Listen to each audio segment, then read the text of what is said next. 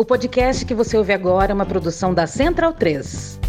Olá, gente, boa noite. Oi, Neide, tudo bem? Não sei se você tem o mesmo, o mesmo desejo que eu, que era ter um daqueles programas tarde da noite da Rádio Beck, que só passava coisa que eu ouvia. Um daqueles de grande sucesso do jazz dos anos 40 e 50, aquela delícia de música. Ô, Cristiano, substitui esse cara aí que não dá, não. Tá, ô, Baldo, vem cá. Ai, bem melhor. Diz aí, o Baldo. Esse aqui é o medo e delírio de férias. Olha aí, bem melhor. Obrigado, Deidoca. Bom, mas enquanto aqueles dois vagabundos do Pedro e do Cristiano estão por aí de férias saracoteando, a gente tá aqui dentro, trancado. Então a gente vai só de sacanagem postar uns episódios antigos do Medo e Delírio. Alguns episódios clássicos, pelo menos o que esses dois sequelados aí conseguiram lembrar. O Baldo, eles não lembram de nada. Pois é, eu sei, deve ser maconha essa porra. Então, o primeiro episódio é o da fatídica reunião ministerial, que é a primeira trilogia deles. A gente vai colocar os três episódios, um depois do outro, no mesmo post. Então, se você ouvir esse episódio aqui até o final, você vai ouvir os três. O podcast do Medo e Delírio começou em novembro de 19 e foi evoluindo com o tempo, ficando cada vez mais rápido. A trilogia da reunião ministerial foi publicada no dia 20 de maio de 2020 só, quando o podcast mal tinha nascido, tinha poucos meses ainda. Então é só vocês não repararem na baixa velocidade que o Cristiano tinha nessa época. Caralho, que vacilão. Tá, Frota, ninguém tinha te chamado aqui, mas tudo bem porque a informação foi boa. De nada, Neide. Termina aí, o Baldo. Pois é, da reunião o pessoal confessou tudo sem qualquer pudor. E vai aí um beijo pro Celso de Belo por ter liberado a gravação. Tá, então é isso. É, ouçam aí esse episódio e tchau pra vocês. Feliz ano novo. Tchau aí, beijo pra todo mundo. Semana que vem tem mais, hein? Feliz ano novo, galera.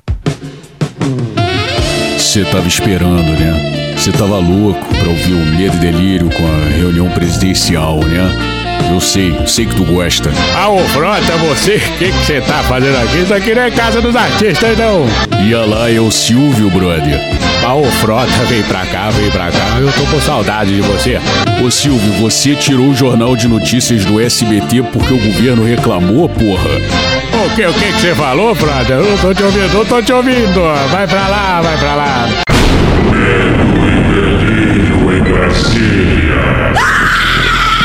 É uma canalice que vocês fazem. Olá, bem-vindos ao Medo e Delírio em Brasília com as últimas notícias dessa bad trip escrota em que a gente se meteu. Eu sou o Cristiano Botafogo e o Medo e Delírio em Brasília, medo e delírio em Brasília.wordpress.com é escrito por Pedro Daltro. Essa é a edição dia 508 sobre a fatídica reunião. Bora passar raiva? Bora! Uma reunião muito louca. Na sessão da tarde. Gente, esse episódio ia ficar tão grande que a gente decidiu separar ele em três partes. Então bora pra parte 1. Pois é, tá todo mundo incrivelmente anestesiado e completamente paralisado nessa bad trip escrota. Pouco depois do vídeo sair, só se falava de forma inapelável que o Bolsonaro estava reeleito. Bom, vamos lá. O problema não é o vídeo. O problema foi a expectativa criada. A nossa expectativa pelo vídeo versava sobre o Abraham e os vagabundos do STF, sobre as participações de Salles e o Ernesto, sobre a retórica do Guedes a portas fechadas. E spoiler alert para quem não viu o vídeo ainda, é a mesmíssima retórica na frente das câmeras. Ah, e pela surpresa de pérolas como Tarcísio comparando Bolsonaro a Roosevelt e Churchill. A nossa expectativa era muito menos sobre a denúncia do Moro, porque o que interessava já tinha sido transcrito. Há dias a gente já sabia de cor a fala presidencial transcrita pela AGU. Então, o que interessa é isso aqui. 1. Um, os depoimentos comprometedores. Afinal, teve general retificando o depoimento, esquecido delegado pedindo para depor uma segunda vez e contradizendo Ramagem, que por sua vez disse não haver amizade com a família presidencial, sendo dessa vez contradito pelo Heleno. E 2 a comprovação que trocas na segurança presidencial sim foram feitas em Brasília e no Rio de Janeiro. E a gente nem esperava por novidade, mas a AGU malandramente omitiu da transcrição a fala: a minha inteligência pessoal funciona, a oficial não. E se tem uma frase da reunião que corrobora a denúncia do Moro é essa. E o presidente disse que a sua inteligência pessoal funciona. E aí, ou isso é gravíssimo, ou o presidente é completamente sem noção e está se referindo ao zap zap dele. Agora, isso tudo significa a queda do Bolsonaro? Não. Nada nessa bad trip escrota faz sentido. em qualquer outro governo, tudo isso daí seria mais do que suficiente. Mas nesse não. O mais absurdo é que esse papo de reeleição do Bolsonaro parte da maravilhosa premissa de que vai ter eleição em 2022. O Heleno soltou outra ameaça de golpe em papel timbrado do GSI. O ministro da Defesa achou de bom tom dizer que as Forças Armadas apoiavam o Heleno, e esse é o mesmo que escreveu duas notas do Ministério da Defesa assegurando a normalidade democrática. Os reservistas clamam pelo golpe e Bolsonaro sugeriu apenas e tão somente a prisão do Como diria o Gil, estamos fudidos. Pois é, mas pode ter golpe semana que vem e a galera cravando vitorioso de 2022. Que loucura. Depois que no começo de 2018 eu cravei que o Alckmin era o próximo presidente da República, eu não faço mais a previsão nenhuma. Que coisa absurda. Ah, vamos logo pra essa desgrama. Que desgrama de uma bomba do capeta é essa soltando aqui na cidade? E essa reunião é a prova inequívoca de que qualquer um pode ser general, ministro ou presidente da República, o que é bom para a autoestima do brasileiro. E ousamos aqui dizer que, apesar do esforço desmedido dos demais, o grande personagem da reunião é o Braga Neto. A reunião versava sobre o pró-Brasil. E o Braga Neto consegue ser mais constrangedor do que o Deltan apresentando os slides do Lula. Senhores, bom dia.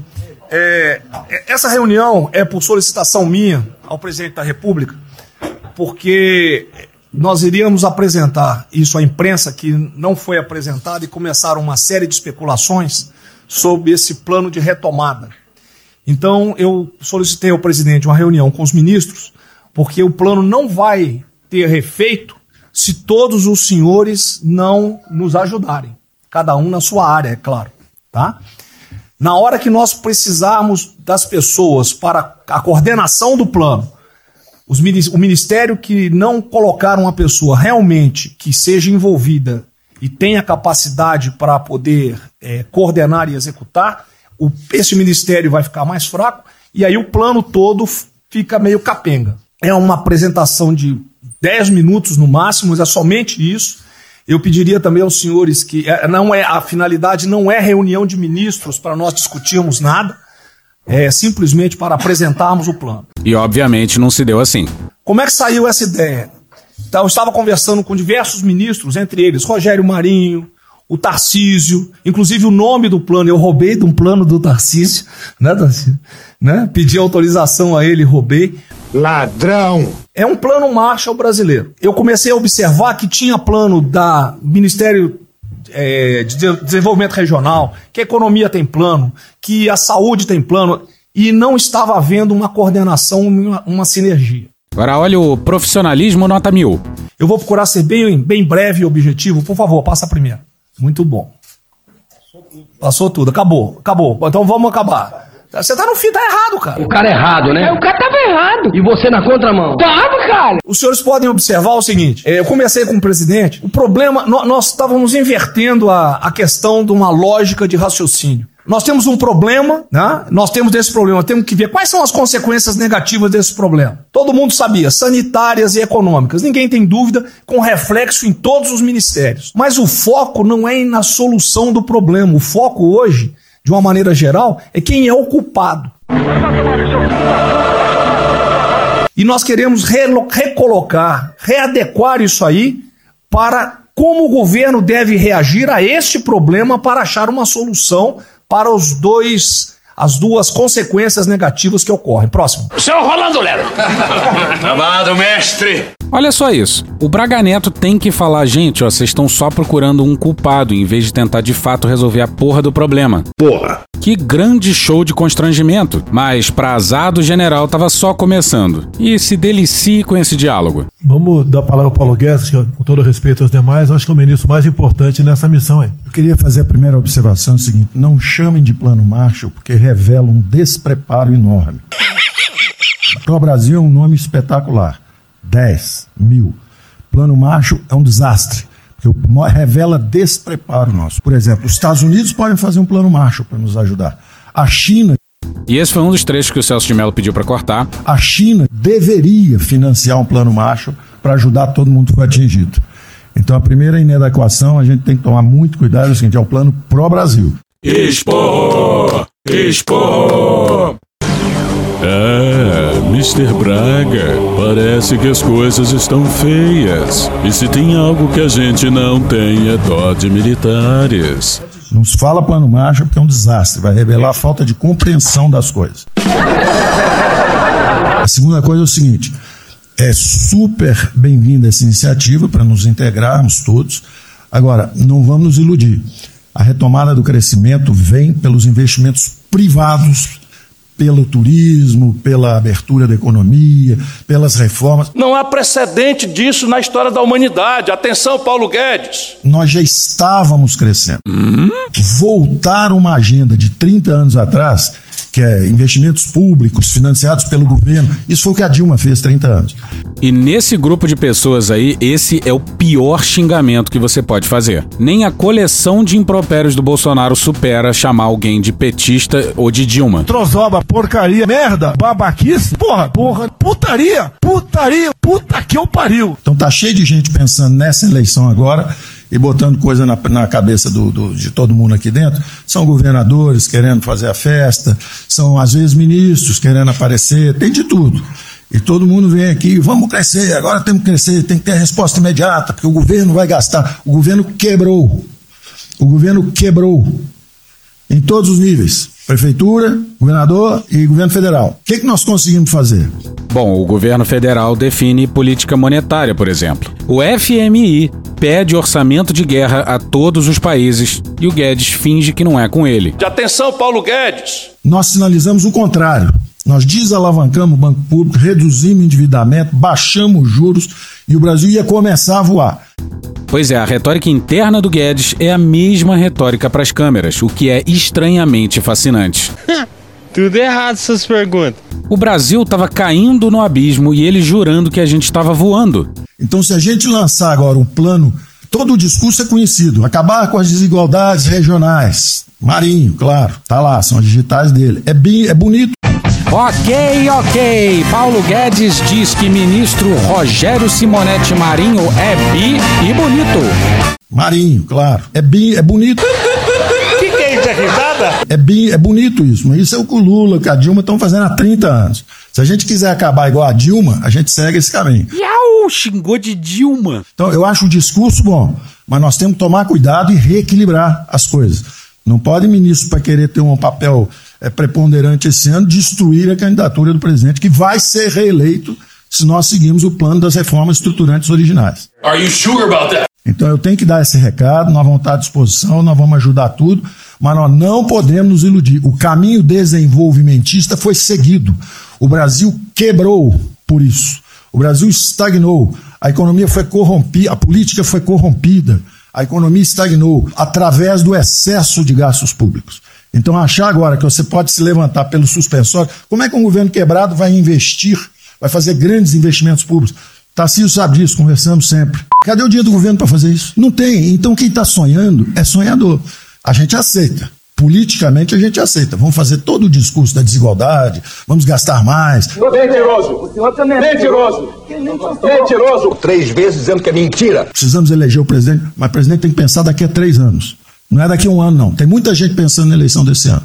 É só a observação que eu faria. Pois é, completamente descolado da realidade. Aí o Braga Neto tentou se explicar de forma constrangedora. Menina se valoriza, olha essa autoestima, hein?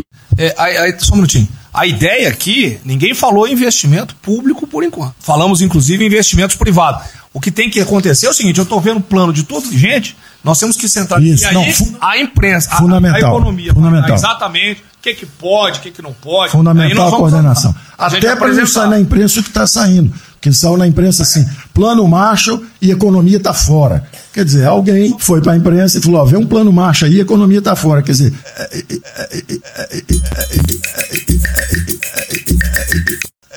enfraquecer o nosso, o nosso discurso no momento desse é uma tolice, é um atentado contra nós mesmos. Do it. Just!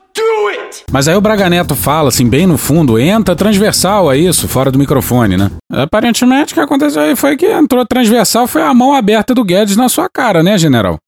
Quando saíram as primeiras notícias desse programa de televisão, a gente jurou que os generais tinham se armado para enfrentar o Guedes, mas se depender dos fardados, o Guedes pode dormir despreocupado. Mas aí o, o Jair faz uma parte. Espera um pouquinho, dá licença um pouquinho. Questão da imprensa. Eu acho que eu resumi hoje na frente do palácio em 20 segundos. Eu não vou falar com vocês que vocês vão deturpam, vocês inventam e potencializam. Tem que ser o papel de cada um. Não pode um sair daqui no cantinho, ah, foi mais ou menos. Não pode falar nada, tem que ignorar esses caras. 100%. Senão a gente não, não vai para frente. A gente está sendo pautada para esses pulhas. O tempo todo jogando um contra o outro. Até a Teresa Cristina contra mim. Quem diz? Apaixonar pela Teresa Cristina, joga ela contra mim. O tempo todo. Tá? Então, se a gente puder falar zero com a imprensa, é a saída. Comunicação e transparência. Valores do governo federal. Ah, meu sobrinho aí, porra, toca pra caralho, porra. Pois é, mas isso tudo aí é só discurso, porque imagine uma pessoa do governo que é incapaz de ignorar a imprensa. Pois é, o próprio presidente. Aí a menção a Tereza Cristina versa sobre o seu desespero com os repetidos ataques do governo à China. E segundo o Bolsonaro, é tudo invenção. Então tá, né? Aí passam a palavra pro Onyx. Bom, eu vou ser muito rápido aqui, general. Primeiro, parabéns. É fundamental esse processo de coordenação e de centro de governo. Ah, pula esse cara aí, chato pra caralho, porra. Aí o Rogério Marinho é convidado a falar e já foi logo respondendo a provocação do Guedes. Bom, eu vou partir do princípio que todos que estão aqui são bem intencionados e querem o bem do Brasil. Tá? Então não, não acredito em teoria da conspiração. Porra! Então não, não acredito em teoria da conspiração, nem que ninguém quer solapar os alicerces da República, nem abalar a administração do presidente Bolsonaro. Pelo contrário. E quero lembrar a todos que não existem verdades absolutas. Por favor, por favor, vamos refletir. Reflita um segundo sobre o que você está falando. O que está acontecendo hoje no mundo não tem parâmetro nos últimos 100 anos. E aproveite você, porque aí vai a única fala razoável da reunião. O que está acontecendo hoje no mundo vai permitir, de acordo com a FMI, foi a previsão de uma semana atrás, de uma diminuição de quase 3% do PIB mundial, e no caso do Brasil, de mais de 5%. Não tem paralelo. Em situações extraordinárias, remédios extraordinários de forma circunstancial. Isso não significa que nós tenhamos a necessidade de implantarmos uma política permanente. O, o ministro Braga Neto está na sua apresentação, ele estabelece inclusive um limite temporal e deixa claro que é uma política de Estado. O que eu peço é que nós tenhamos aqui as mentes abertas e que os dogmas, quaisquer que sejam eles, presidente, sejam colocados de lado nesse momento. Comunista do inferno! Porque os governos do mundo certamente têm a capacidade de entender o que está se passando. E eu tenho visto governos extremamente liberais preparando programas de reconstrução, levando em consideração a necessidade de que o Estado Nacional passe a ter um papel diferente como tomador de risco nesse momento em que há uma queda abrupta da liquidez. Comunista! O ministro Onyx fala com muita propriedade da Arábia Saudita dos 10 bilhões de dólares. É bom lembrar, está aqui o ministro Bento, que está se pagando para se retirar petróleo do mundo. Os países vão utilizar suas respectivas liquidez para resolver os seus problemas de infraestrutura e de retomada das suas economias. Nós temos que ter segurança jurídica, senhor presidente. Respeito a contratos, senhor presidente. Capacidade de alavancar recursos privados com a inversão de recursos públicos, sim. É bom lembrar que eu tenho ouvido falar, não sei se é verdade, depois vai, com, com, vai colocar na ponta do lápis, que a gente pode chegar a 600 bilhões de reais esse ano de ajuda a empresas e a pessoas físicas. Recursos do governo federal.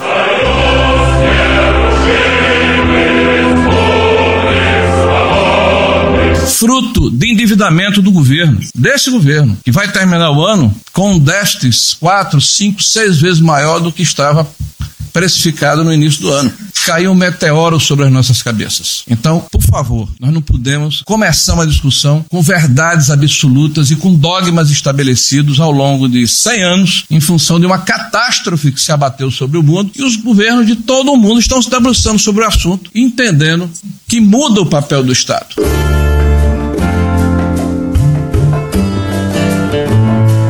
Senhor presidente, é bom lembrar que quando houve a unificação da Alemanha, eu acho que esse é um fato histórico irrefutável. O Estado alemão entendeu e fez um pacto de que haveria necessidade de investir em capital humano e infraestrutura na Alemanha Oriental para diminuir desigualdades regionais. E esse é um pacto do Brasil. Essa pode ser uma catástrofe que vai nos afundar ou pode ser uma onda para a gente surfar, uma alavanca para recuperar o país. Todos os países do mundo estão submetidos ao mesmo processo. Vai depender da nossa capacidade de termos uma opção clara de que forma vamos sair desse problema. Se vamos gastar 600 bilhões de reais para resolver uma situação que é emergencial e todos reconhecemos que é necessária, de darmos segurança à população no caso alimentar, para evitarmos o caos, para diminuirmos a mortandade das empresas, muito bem, está correto. Essa é a boa direção. Por que não 5, 6, 7% desse, desse total, 10% desse total em obras de infraestrutura? Por que não termos a capacidade capacidade de alavancarmos o emprego no momento em que a retomada, todos os economistas aqui reconhecem, vai ser muito lenta.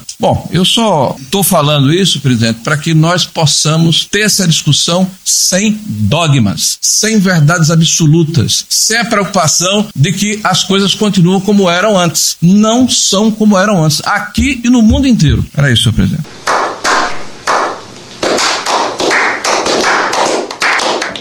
Pois é, o Marinho soa como um Einstein em meio a essa galera. Que quadra escrota da história em que a gente tá. Mas eis que entra em cena ele, Richard Sales. Novo é diferente, é top, é moderno, e isso vai fazer nosso Brasil mudar! Partido Novo esse que passou um ano fingindo que o Salles não fazia parte dos seus quadros. Nós temos a possibilidade, nesse momento que a atenção da imprensa está voltada exclusiva, quase que exclusivamente para o Covid e daqui a pouco para a Amazônia. O general Mourão tem feito os trabalhos preparatórios para que a gente possa entrar nesse assunto da Amazônia um pouco mais calçado, mas não é isso que eu quero falar. A oportunidade que nós temos, que a imprensa não está tá nos dando um pouco de alívio nos outros temas, é passar as reformas infralegais de desregulamentação, simplificação, todas as reformas que o mundo inteiro, nessas viagens que se referiu o Onix, certamente cobrou dele, cobrou do Paulo, cobrou da Tereza, cobrou do Tarcísio, cobrou de todo mundo. Da, da segurança jurídica, da previsibilidade, da simplificação. Essa grande parte dessa matéria, ela se dá em portarias e normas dos ministérios que aqui estão, inclusive o de meio ambiente. E que são muito difíceis, e nesse aspecto acho que o meio ambiente é o mais difícil de passar qualquer mudança infralegal em termos de infraestrutura é, instrução normativa e portaria, porque tudo que a gente faz é pau no judiciário no dia seguinte. Então, para isso precisa ter um esforço nosso aqui, enquanto estamos nesse momento de tranquilidade no aspecto de cobertura de imprensa, porque só fala de Covid, e ir passando a boiada, e mudando todo o regramento, e simplificando normas. Inacreditável. Mas ele continua. E ir passando a boiada, e mudando todo o regramento, e simplificando normas de IFAM, de Ministério da Agricultura, de Ministério do Meio Ambiente, de Ministério disso, de Ministério daquilo. Agora é a hora de unir esforços para dar de baseada a simplificação eh, de regulatório que nós precisamos, em todos os aspectos. E deixar a GU, o André não está aí, né? E deixar a GU de stand-by para cada pau que tiver, porque vai ter, pau, porra, pau, porra, pau, porra, bum, merda, pau, porra, pau, porra, pau, porra, bum, trozoba, pau, porra, pau, porra, pau, porra, bum, hemorroida, pau, porra, pau, porra, pau, porra, bum. E ponto final. E deixar a GU de stand-by para cada pau que tiver, porque vai ter. Essa semana mesmo nós assinamos uma medida a pedido do Ministério da Agricultura, que foi a simplificação da lei da Mata Atlântica para usar o Código Florestal. Hoje já está nos jornais dizendo que vão entrar com, com ações judiciais e ação civil pública no Brasil inteiro contra medida. Então, para isso, nós temos que estar tá com a artilharia da AGU preparada para cada linha que a gente avança ter uma coisa. Mas tem uma lista enorme em todos os ministérios que tem papel regulatório aqui para simplificar. Não precisamos de Congresso. Que coisa que precisa de Congresso também, nesse, nesse fuzuê que está aí, não, não vamos conseguir apoio, apos, ap, é, aprovar. Agora tem um monte de coisa que é só parecer caneta. Parecer caneta. Sem parecer também não tem caneta, porque dar canetada sem parecer é cana. Talvez ele pegue uma cana aqui no Brasil. Bom, os procuradores que combatem as insanidades do governo agradecem. A argumentação contra o governo está toda aí. Mas o Bolsonaro toma a palavra ao fim da fala do Salles. A desgraça que vem pela frente, eu acho que o Paulo Guedes está sendo até legal, hein, Paulo Guedes? Eu não sou economista, não. Quê? Pois é, até o Bolsonaro acha que o Guedes está sendo ridiculamente otimista. Vai ser uma porrada muito maior que você possa imaginar. Não são apenas os informais, Eu acho já bateu a 10 milhões de carteira assinada, foi pro saco. E os governos estaduais não têm como pagar salário dos caras. Não tem. Em maio, metade dos estados não tem, vai ter como pagar salário mais. A desgraça tá aí. Eles vão querer empurrar essa trozoba pra cima da gente. Eles vão querer empurrar essa Pica do tamanho de um cometa. pra cima da gente. Esse pessoal aqui do lado vai querer empurrar. E a gente vai reagir, porque aqui não é saco sem fundo. E note-se que esse pessoal aqui do lado não é quem estava do lado dele, não, mas o Congresso. Então essa preocupação vamos ter. Paralelamente a isso, tem aí o AB da vida, enchendo o saco do Supremo, para abrir o processo de impeachment, porque eu não apresentei meu, meu exame de, de, de, de vírus, essas frescuradas toda, que todo mundo tem que estar ligado. Não é apenas é, cuidar do seu ministério nessas questões que estamos tratando aqui, é tratar da questão política também, tá certo? Então é, essa preocupação temos que ter, porque a luta pelo poder continua a todo, a todo vapor. Oh, really? E sem neurose da minha parte. Com certeza. Pois é, sem neurose da minha parte, disse o mais neurótico dos presidentes. Que é esse cara aí que falou? Ô cara! Ô cara! Ô Ramagem, descobre aí quem falou que eu sou neurótico. O campo fértil para aparecer uns porcaria aí, né? Levantando a- aquela bandeira de, do, do povo ao meu lado, não custa nada.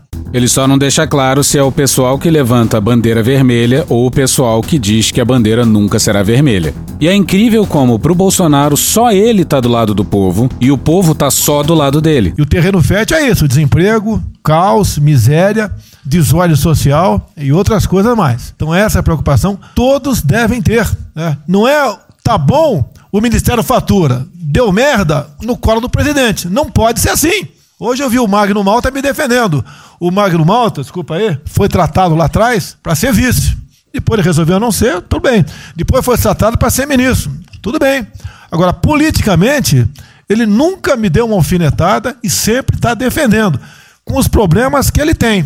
O Bolsonaro fudeu com o Magno Malta. Por conta da facada, o Magno Malta largou a campanha para a reeleição do Senado para viajar pelo Brasil representando o Bolsonaro e acabou sem a vaga no Senado e sem o ministério, e tendo que apelar para coisas desse tipo. Quem confia em Deus não precisa desespero.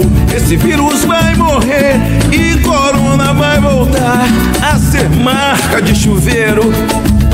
You what? Aí me vai o sujeito e, para exigir lealdade dos ministros, usa ele. Até esse cara aí que me acompanhou desde o começo e eu fudi com ele me defende, porra. Então não é o ministro ir de peito aberto e enfrentar, entrar no covil dos leões. Mas não pode. Né? Por exemplo, quando se fala em possível impeachment, ação no Supremo, baseado em filigranas, eu vou em qualquer lugar do território nacional. E ponto final. O dia que for proibido de ir para qualquer lugar do Brasil, pelo Supremo acabou o mandato. E espero que eles não decidam, ou ele, né, monocraticamente, querer tomar certas medidas, que daí nós vamos ter um- uma crise política de verdade. E eu não vou meter o rabo no meio das pernas. Isso zero, zero, certo? Vai dar merda, vai dar merda, vai dar merda, vai dar merda, vai. Trazemos do Brasil, ahu, ahu, ahu. Já avisei que vai dar merda isso. Pois é, e as instituições estão funcionando a pleno vapor. Porque se eu errar, se achar um dia ligação minha com o empreiteiro, dinheiro na conta na Suíça, porrada, sem problema nenhum. Vai pro impeachment e vai embora. Agora, com frescura, com babaquice, não. Legal é que o Bolsonaro, dentro da cabeça dele, é todo um arcabouço jurídico, né? Só é crime o que ele considera ser crime. Até em cima do que eu falei, em frente ao Forte Apache. Eu sou o chefe supremo das Forças Armadas. Por sinal, o pessoal tava lá, eu fui lá. Dia do Exército. Ah, gente, a gente entendeu mal. Bolsonaro só quer estar onde as pessoas estão, onde o povo está. Ó, quando tiver carnaval de novo, ele vai estar. Quando tiver marcha das mulheres, ele vai estar. E quando tiver parada gay, ele vai estar também. Ele só quer estar do lado do povo, gente. E falei algo que eu acho que não tem nada demais, mas a repercussão é enorme. Oh, AI-5. Cadê o AI-5? Ca- Acabou com a... O AI-5 não existe, não existe adicional no Brasil mais. É uma besteira. Artigo 142. É um pessoal que não sabe interpretar a Constituição. Alguém diz isso pro Ives Gandra e pro Vilas Boas. E pro pessoal que tá acampado em Brasília pedindo intervenção militar, entre aspas, constitucional. Agora, em cima disso, fazer uma onda. Ah, vamos ouvir deputados, empresários, sei lá o que for. Agora, cuidado! Alerta de perigo de comunismo. Agora, quando a Câmara faz lá dentro uma homenagem a Che Guevara, a Mao Tse Tung e tudo mais, não tem problema nenhum. Quando o Partido Comunista do Brasil faz suas convenções e idolato lá, Fidel Castro, então não tem problema nenhum. Agora, olha só a seguir que dá pra ouvir quando ele percebe que tá falando merda. Quando um coitado levanta uma placa de AI-5, que eu tô me lixando pra aquilo, porque não, não existe AI-5. Não existe. Artigo 142. Nós queremos cumprir o artigo 142, todo mundo quer cumprir o artigo 142. Em haver necessidade, qualquer dos poderes pode pedir às Forças Armadas né, que intervenham para restabelecer a ordem no Brasil, naquele local, sem problema nenhum.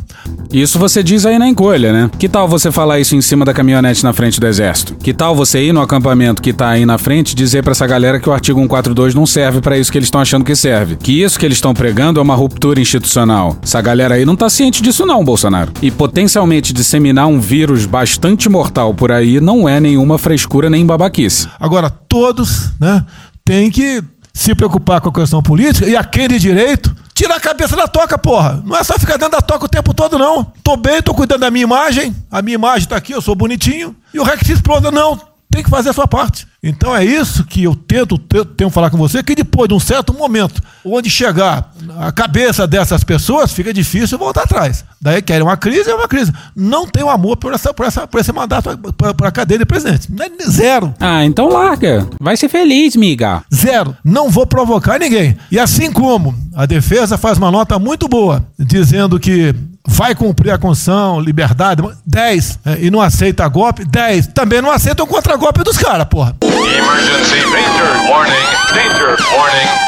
Pois é, e não vou provocar ninguém, disse o excelentíssimo provocador da República. E que cacete de conceito de contragolpe é esse que o governo sofreria? A nota do Heleno sugeriu que o golpe poderia ser uma contra-provocação, lembra? E só para eu entender aqui, na cabeça do Bolsonaro, um impeachment por motivo de frescura ou babaquice é golpe. É isso mesmo, só para ficar claro aqui, é isso. Vai deixar alguns malucos aí, que a gente sabe quem são, ficar aí naquela fervura de ah, o presidente é irresponsável, ele é maluco, ele é genocida. Ah, o presidente é irresponsável, ele é maluco, ele é genocida. Não é assim. Irresponsável, ele é maluco, ele é genocida. Porra, pau, hemorroida. Não va o que vale para um lado, vale para o outro. O que não vale para um lado, não vale para o outro. Essa é a nossa preocupação que devemos ter. Com isso que está aqui, o pró-Brasil, mas também com a questão política. Se nós começarmos a falar com propriedade, e tem gente, muita gente que fala muito melhor do que eu, e tem um conhecimento muito melhor do que eu. Oh, really? Tem que falar, pô, discretamente, mas tem que falar. Para não deixar subir a temperatura, que é só porrada o tempo todo em cima de mim. E vou continuar indo em qualquer lugar do Brasil, ponto final. É problema meu, tá certo? Mentira! Se eu não tivesse direito de ir e vir, prefeitinho lá do fim do mundo, um jaguapoca de um prefeito, manda prender. Tem que a justiça se posicionar, se posicionar sobre isso, porra. Tem que se posicionar sobre isso abertamente. Não admitimos prisão por parte de prefeitos e o decreto. Tem que falar, não é ficar quieto. E aquele direito aqui, e todos os ministros têm que falar isso aí, não é só a justiça. Todos têm que falar. Não é ficar, deixa o toca o barco não e, e vamos em frente. Tá? Então é isso que eu apelo a vocês, pô. Essa preocupação, acordem para a política e se exponham. Afinal de contas, o governo não só. E se eu cair, cai todo mundo. Agora, vamos se tiver cair um dia, vamos cair lutando, uma bandeira justa, não para uma babaquice de, de, de exame uh, antivírus, pô. Pelo amor de Deus, pô. E nós sabemos, tá certo? Que nós temos um compromisso com a verdade. Eu jamais mentiria. Mentira! Se não tivesse um, realmente um exame negativo. Jamais eu mentia negativo, deu positivo, vice-versa. Jamais. A verdade é acima de tudo. É mentira dele. Agora, olha só. Então, é o apelo que eu faço a todos que se preocupem com política para não ser surpreendido. Eu não vou esperar o barco começar a afundar para tirar água. Estou tirando água e vou continuar tirando água de todos os ministérios. No cante é isso. A pessoa tem que entender. Se não quer entender, Paciência, pô. E eu tenho o poder e vou interferir em todos os ministérios, sem exceção. Sem exceção mesmo.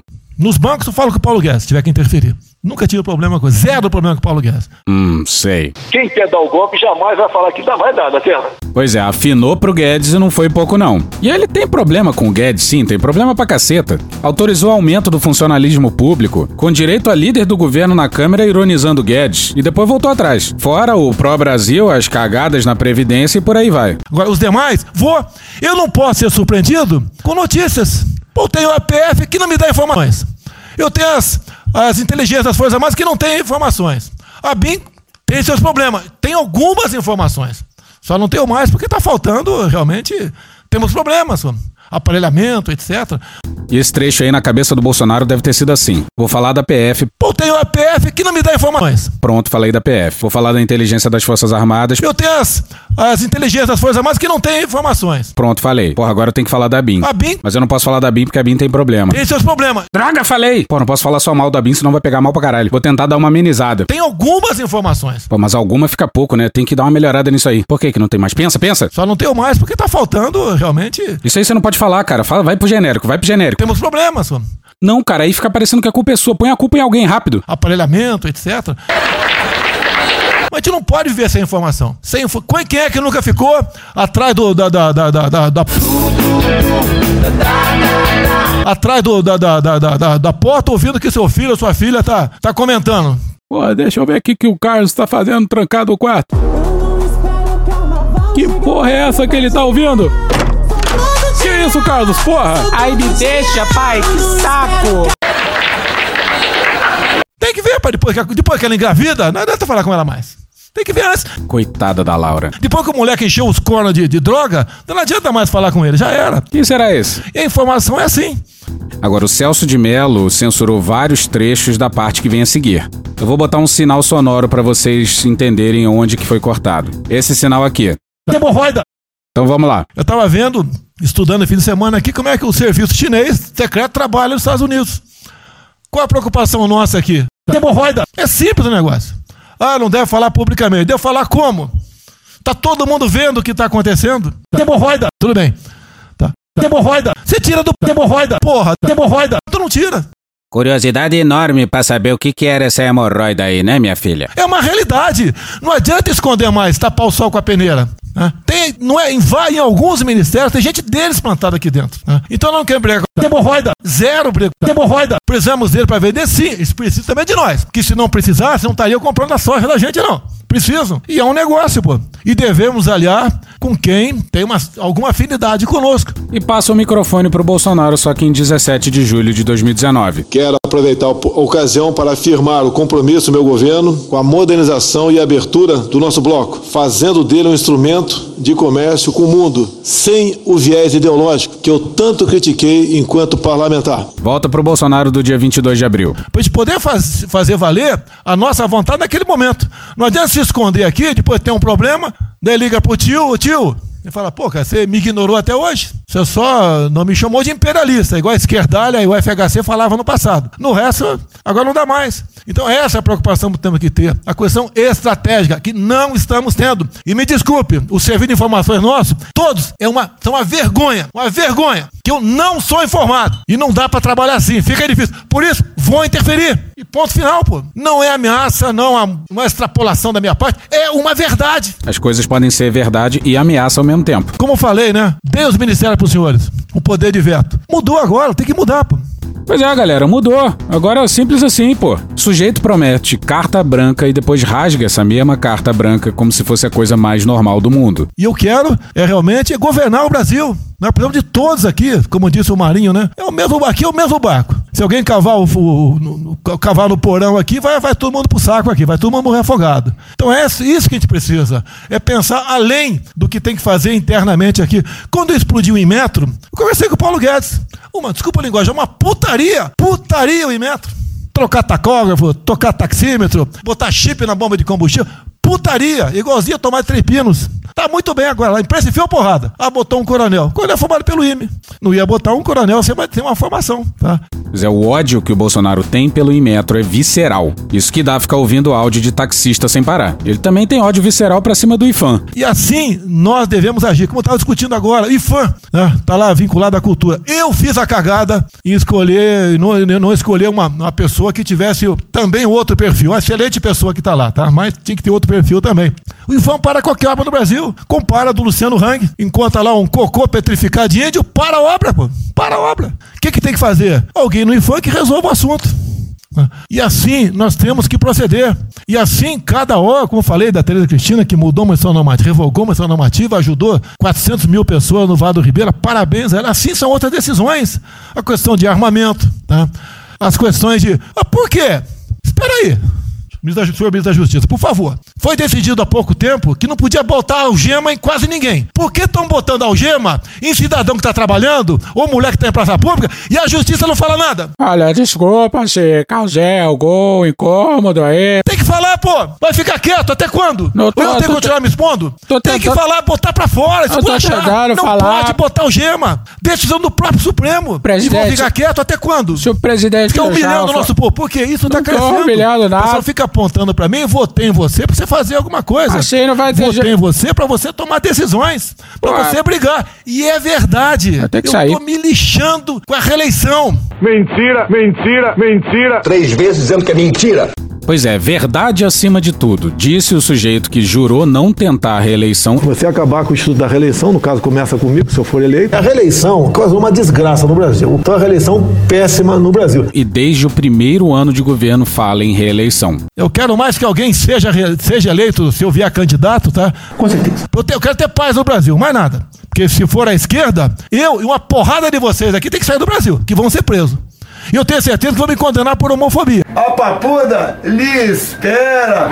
Boa estadia lá, valeu? É Oito anos por homofobia. Sou homofóbico, sim, com muito orgulho. Daí inventa o racismo, como inventaram agora pro Von Traub, pro Von Traub, pro Von Traub. No início do mês, o ministro Abraham Weintraub publicou e depois apagou mensagens irônicas na internet insinuando que a China poderia se beneficiar de propósito da crise do coronavírus. Usando uma edição do gibi da Turma da Mônica, ele também ridicularizou o sotaque do país asiático. Desculpa, desculpa o desabafo. Puta que eu pariu. O Von Traub pode ter falado a maior merda do mundo, mas racista? Vamos ter que reagir, pessoal. É outra briga. O texto foi publicado no início de abril e em seguida apagado. O ministro zombou de sotaque chinês e insinuou que a China estava usando o coronavírus para, abre aspas, dominar o mundo, fecha aspas. E por que a câmera não deu zoom no Weintraub nessa hora, hein? Tem que ser um governo com, com altivez. Se expor, mostrar que nós temos o povo do nosso lado. Que nós somos submissos ao povo. Nós queremos realmente, é como disse, se não me engano, Margaret Thatcher, né? Ou Reagan, não sei, para ser, ser conduzido pela porra brasileira, e ponto final. Não sei quem falou isso, foi o Gandhi ou foi o Hitler, sei lá, um cara desse aí, porra. Onde o povo tá, vamos estar junto.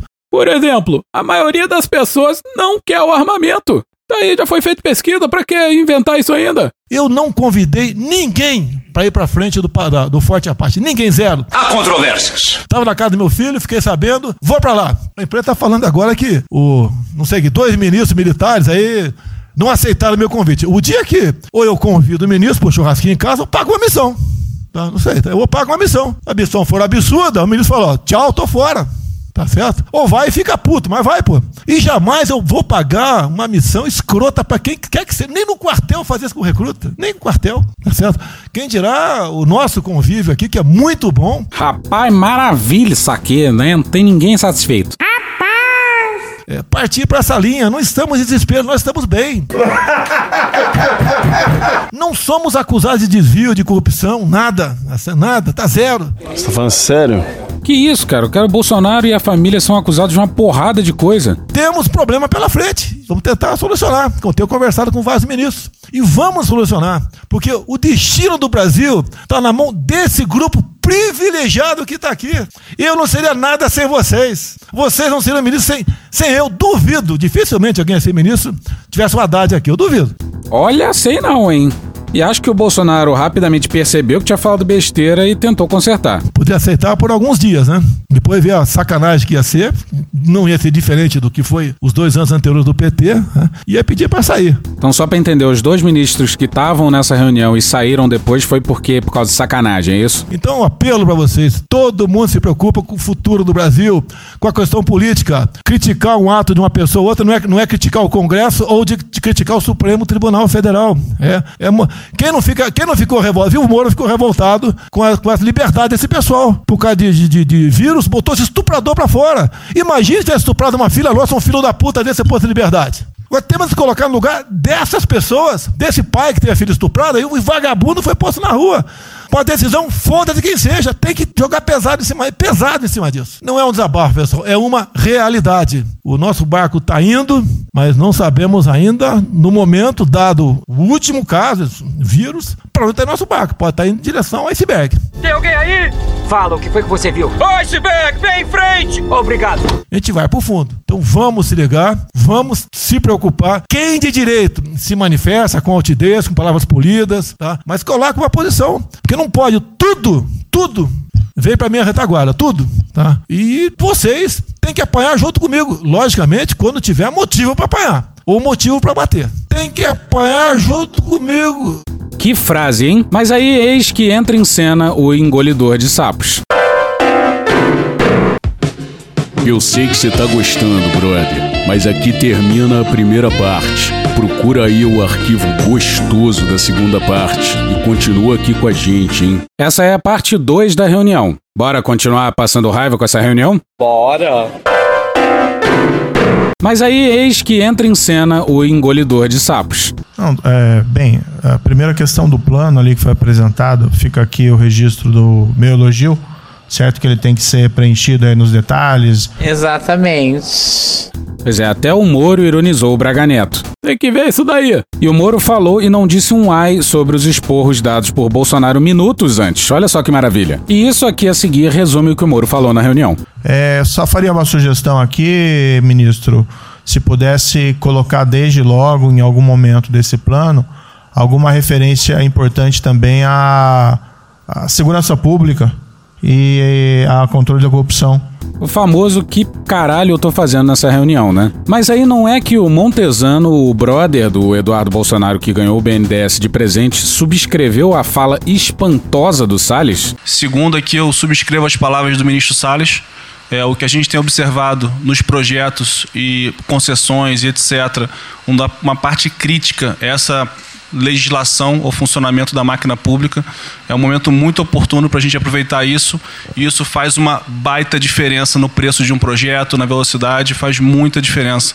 Então, subscrevo aqui as palavras do, do ministro Salles. Que loucura, que coisa absurda. E por último, ministro, é, quando eu assumi o banco em julho, o banco estava montado como uma fábrica de empréstimo. E o banco, durante 15 anos, foi uma fábrica de, de empréstimo. Pera aí, não, não, não entendi. Não, não, não, é, não, não é essa? Não é, não é isso que, que, o, que o banco faz? De julho até hoje, a gente fez uma restauração completa no banco. É, montando o que eu acho que acredito hoje ser já o maior banco de investimento do Brasil em pessoas e um banco de investimento de serviços focado em planejamentos econômicos setoriais e estruturação de projetos. Tá? Aham, pois é, o BNDES nunca fez isso, né? Foi ideia do amigo do Eduardo. E não são esses caras aí que defendem o Estado mínimo? Não é fascinante que ninguém ali dentro seja capaz de reparar na contradição? O banco já está atuando dessa forma. Temos um vasto conhecimento setorial, um vasto conhecimento de planejamento, já está rodando a contento e esse BNDES de hoje se parece muito mais com o BNDES de 20 anos atrás, que era o BNDES que planejava e estruturava esses projetos para o Brasil. Pois é, mas lá atrás a gente falou que o Marinho era a única pessoa razoável nessa convenção de hospício. Mas a verdade é que o saudoso ministro Rubens até que foi bem, apesar de ter começado sua intervenção com um alô. Alô? Alô? Alô? Quem é que tá falando? É o amante profissional.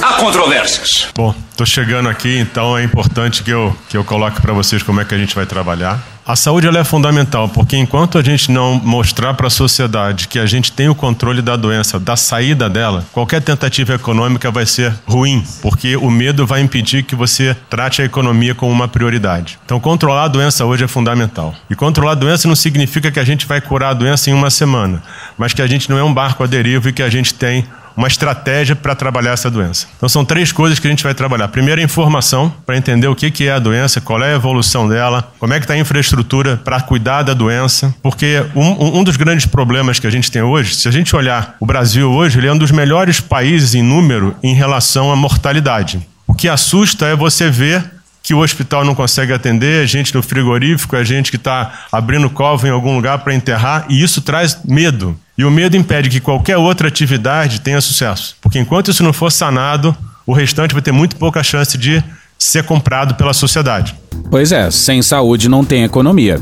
Com medo, não tem consumo. A pandemia é uma grande casca que recobre o problema da economia. Mas eu não sei se esse nível de nuance é claro pro Bolsonaro. Tinha que ter um tradutor de Bolsonaro. Tipo, o Tais falaria isso aqui. E o medo impede que qualquer outra atividade tenha sucesso. E o tradutor passaria isso aqui pro Bolsonaro. Enquanto tiver vírus, porra, ninguém vai comprar, ninguém vai sair pra comprar com medo, porra. Não adianta abrir a porra da padaria se não tem cliente. E se todo mundo sair pra rua comprar, vai dar merda, porra. Basicamente é isso e prazer estar aqui com vocês. Mas aí o Bolsonaro pediu a palavra para protagonizar uma das piores intervenções da reunião. Ontem eu liguei pro diretor-geral da Polícia Rodoviária Federal. Chegou ao meu conhecimento uma nota que era dele sobre o passamento de um patrulheiro. E ele enfatizou que era Covid-19. Eu liguei para ele, por favor.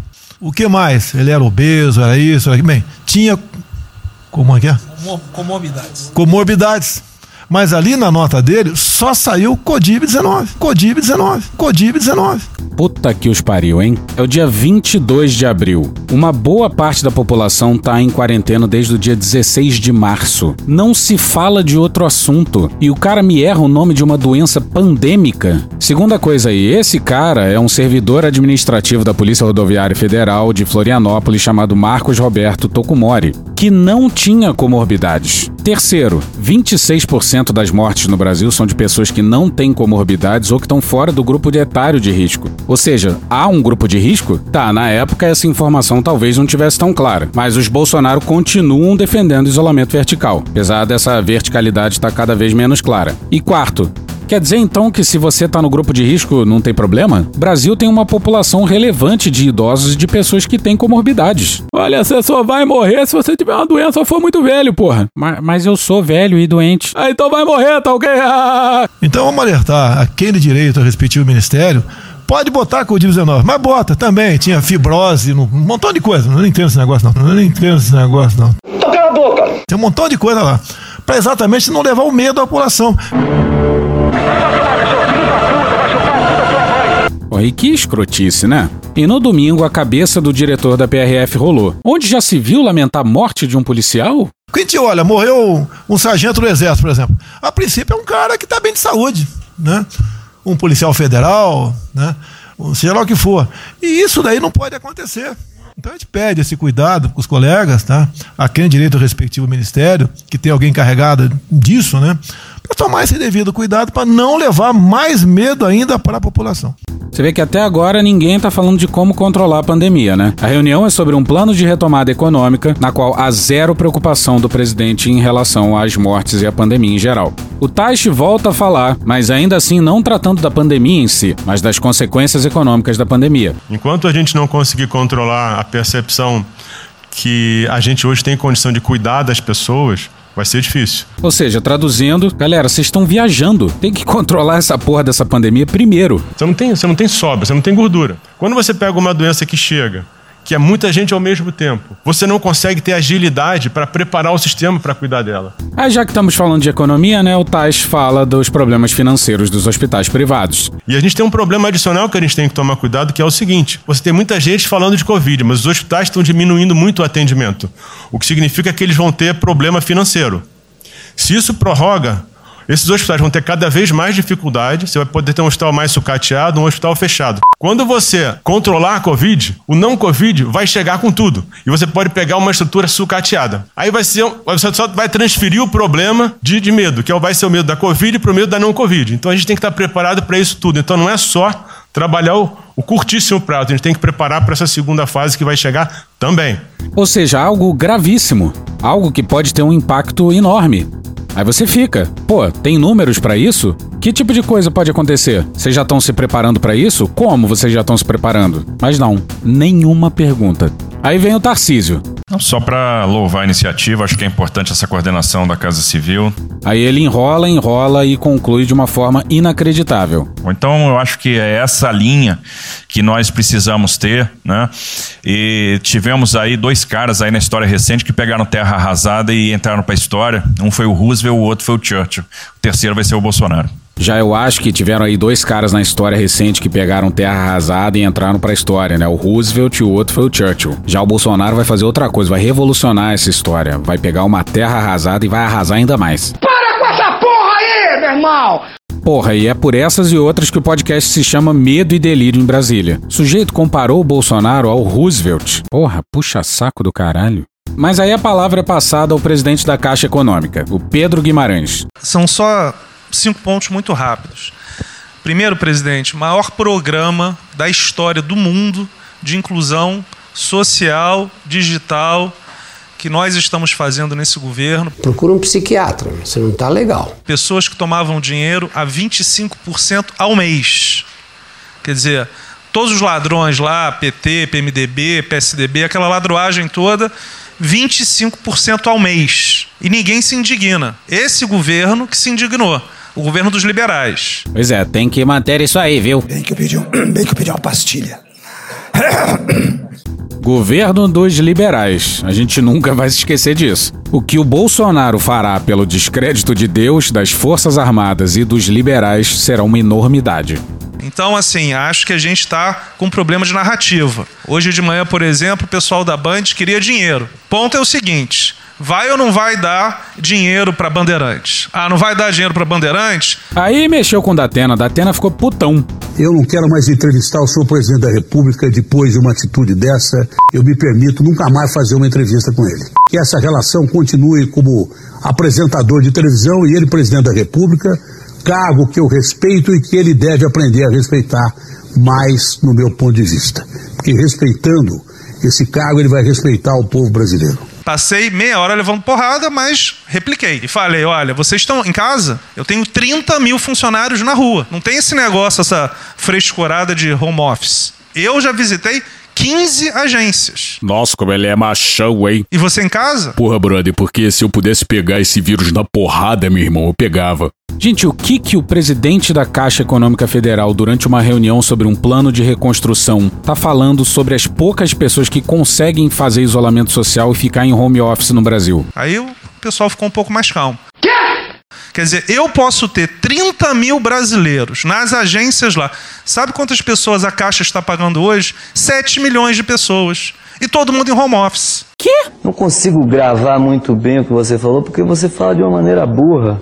Qual é o ponto dele? Que se o pessoal que trabalha nas agências da Caixa Econômica tem que ir trabalhar fora de casa e não pode trabalhar de casa, você também tem que ir? Que porcaria é essa? Desculpa o meu ponto, presidente. Quando o senhor falou, pô, o, eu vou, vou me emocionar. O Luiz Lima, que nadou com meu pai, foi atleta olímpico, teve a esposa e a filha de 14 anos presa ontem, num camburão. E agora em seguida o mais legal é que o cara fala que porra é essa e pede desculpa e fala que porra é essa de novo, logo em seguida. Que porra é essa? Desculpa. Que porra é essa? O cara vai pro camburão com a filha. Se fosse eu, ia pegar minhas 15 armas e ia dar uma. Eu ia, eu ia morrer. Provavelmente enquanto você tá tentando manusear suas 15 armas ao mesmo tempo. Pra que que ele mencionou isso fora puxar o saco do presidente? Porque se a minha filha fosse pro camburão, eu ia matar ou morrer. E aí tem o detalhe, uma reunião repleta de generais e o sujeito falando em matar policiais, basicamente. Que isso? A PM informou que a equipe orientou que as pessoas se retirassem do local e que, diante da recusa, o grupo foi conduzido para a delegacia. A polícia disse ainda que os banhistas foram levados no banco traseiro da viatura e não na caçamba, como prevê o Estatuto da Criança e do Adolescente. Segundo a Polícia Civil, o grupo foi autuado no artigo 268 do Código Penal por infração de medida sanitária. A polícia pediu para que elas saíssem. É, só que elas não saíram, então esperou até que elas terminassem de nadar, porque aqui no Rio de Janeiro o decreto do governo estadual proíbe o uso das praias. Agora, concordando ou não, você tem que respeitar, né, compadre? Se a praia está isolada, por que é que ela poderia nadar enquanto a maioria não pode? Exatamente. O ministro Alexandre de Moraes, do Supremo Tribunal Federal, decidiu que o governo federal não poderá derrubar as medidas de isolamento social adotadas por estados e municípios como forma de combater o avanço do coronavírus. Respeito à autonomia dos governadores e prefeitos. Muitas medidas, de forma restritiva ou não, são de responsabilidade exclusiva dos mesmos. E falando com os apoiadores ali na porta do Palácio do Planalto, Bolsonaro já disse mais de uma vez: não tem o que fazer, o STF decidiu. É uma atleta olímpica. Você tira a pessoa, a pessoa está nadando com 14 anos. Eu tenho uma filha Maria de 14 anos. Se a minha filha fosse pro camburão, ou eu matava ou eu morria. Que isso? Eu tenho falado muito da elite rastaquera, né? Pois é, sim, ele repetiu. E a esposa do Luiz Lima nem usou o fato de ser esposa de um deputado federal. Não fez mais do que obrigação. Atenção, João Carvalho, mais um candidato pro prêmio Licergia Argumentativa. Saiu E aquele governador roubando pra direita, pra cá, tudo quanto é lado. Então o governador rouba, aí ele sai prendendo todo mundo e fica tudo isso por isso mesmo. Aí o Pedro Guimarães percebe que tá falando besteira e muda de assunto. O governador rouba, aí ele sai prendendo todo mundo e fica tudo isso por isso mesmo. Aí a gente faz o maior programa da história da humanidade de inclusão de pessoas que recebiam 25% ao mês, cobravam. PSDB, PT, PMDB, aquela, aquele grupo todo. Na hora de privatizar, todo mundo. Porra. Maior programa da humanidade. Mentiroso, caluniador. Caluniador e mentiroso. Na hora de privatizar, todo mundo, porra, com 200 milhões, 300 milhões, porra. Tem vice-presidente da Caixa que eu expulsei, dos 120, 105 eu tirei.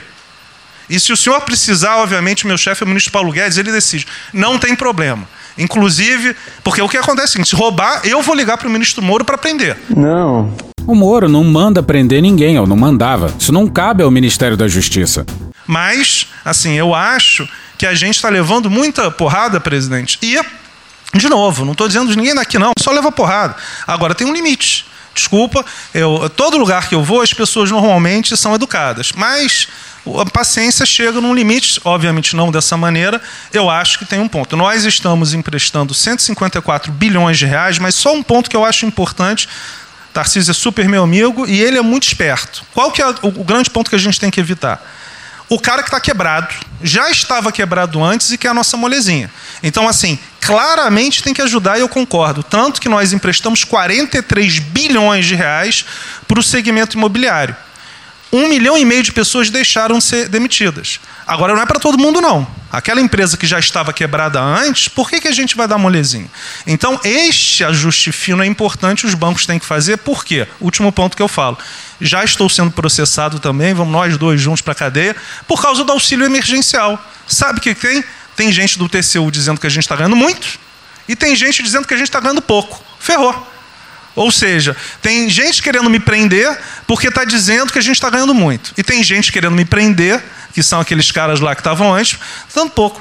Vou acabar sendo preso, mas o que, que a gente não vai fazer? Deixar 30, 40, 50 milhões de pessoas passarem fome. Ah, não, ninguém quer prender esse cara porque ele deu muito ou pouco dinheiro. Então, é só o meu recado dizendo o seguinte: a Caixa o banco de todos os brasileiros. Poxa, a gente está com 30 mil pessoas. Eu passo ligando, 45 é, pessoas na Caixa tiveram coronavírus. Dois faleceram, um, na verdade, com 70 anos, que já estava aposentado, e outro. A pessoa. É, é, eu chorei mais do que a pessoa, a mãe. You what? Mentiroso! Peraí, ele disse isso mesmo, que chorou mais do que a mãe do falecido? E olha só o que acontece a seguir. O cara consegue, na mesma frase, falar que se ficar doente vai tomar um litro de hidroxicloroquina, sendo que erra horrivelmente a palavra, e que está havendo uma histeria coletiva. Uma pessoa em 30 mil que estão o dia inteiro. E eu já falei para minha esposa: se tiver qualquer coisa, eu vou tomar um litro de hidroclorixquina, aquelas coisas todas. Hidroclorixquina, hidroclorixquina, hidroclorixquina. Então, assim, eu acho que a gente está, só o último ponto, num, numa questão de histeria coletiva. O mesmo sujeito que falou duas vezes em matar policiais. Então, o que, que a imprensa quer? Que você pague e dane-se os funcionários da Caixa. Mas se morrer dois, Jornal Nacional presidente Bolsonaro e presidente Pedro irresponsáveis porque abriram. Alguém, pelo amor de Deus, manda isso pra gente se isso foi dito em algum momento. Pagamento de auxílio é serviço essencial. Ninguém tá condenando os hospitais porque não estão deixando os médicos ficarem em casa. Porra. É inaceitável, foi a primeira vez que aconteceu. Eu conheço a, a Milena, Milene Comini, atleta olímpica. Ah, entendi. Então a questão é ser uma família de atletas olímpicos. Se fossem pessoas comuns, aí sim teria problema, é isso? Esse conceito de cidadão de bem realmente é muito complicado. Quer dizer, um atleta olímpico, a esposa atleta olímpica, a filha de 14 anos no camburão. Eu não sei se eles botaram atrás ou no meio. Botaram no meio. E aí você solta estuprador. What? E se prepara que lá vem o Ernestão. É, rapidamente, é, sobre o plano. A dimensão internacional do plano, evidentemente, é fundamental, já está ali contemplada. Eu queria mencionar o seguinte: eu acho que é fundamental que essa dimensão internacional não seja simplesmente uh, uma adaptação nossa ao cenário internacional, mas que ela leve em conta a capacidade que o Brasil hoje tem de influir no desenho de um novo cenário internacional. Eu estou cada vez mais convencido de que o Brasil tem hoje as condições, tem a oportunidade de se sentar na mesa de quatro, cinco, seis países que vão definir a nova ordem mundial. E abro aspas para o Ricardo Senra na BBC no dia 25. Entre domingo, dia 24, e segunda-feira, dia 25, diversos veículos de imprensa internacionais publicaram longos artigos e reportagens com duras críticas à resposta do presidente Jair Bolsonaro à crise gerada pelo novo coronavírus. O brasileiro é descrito como um líder vingativo com uma atuação irresponsável e perigosa, que investe seu tempo em brigas com juízes, parlamentares e, abre aspas, até os próprios ministros, fecha aspas, enquanto governadores pedem ajuda. Quebrar o Brasil e levar o país ao desastre são alguns dos prognósticos associados à atuação do presidente, descrito como um dos raros negacionistas da gravidade da pandemia e tem sua atuação apresentada como uma das piores em todo o planeta.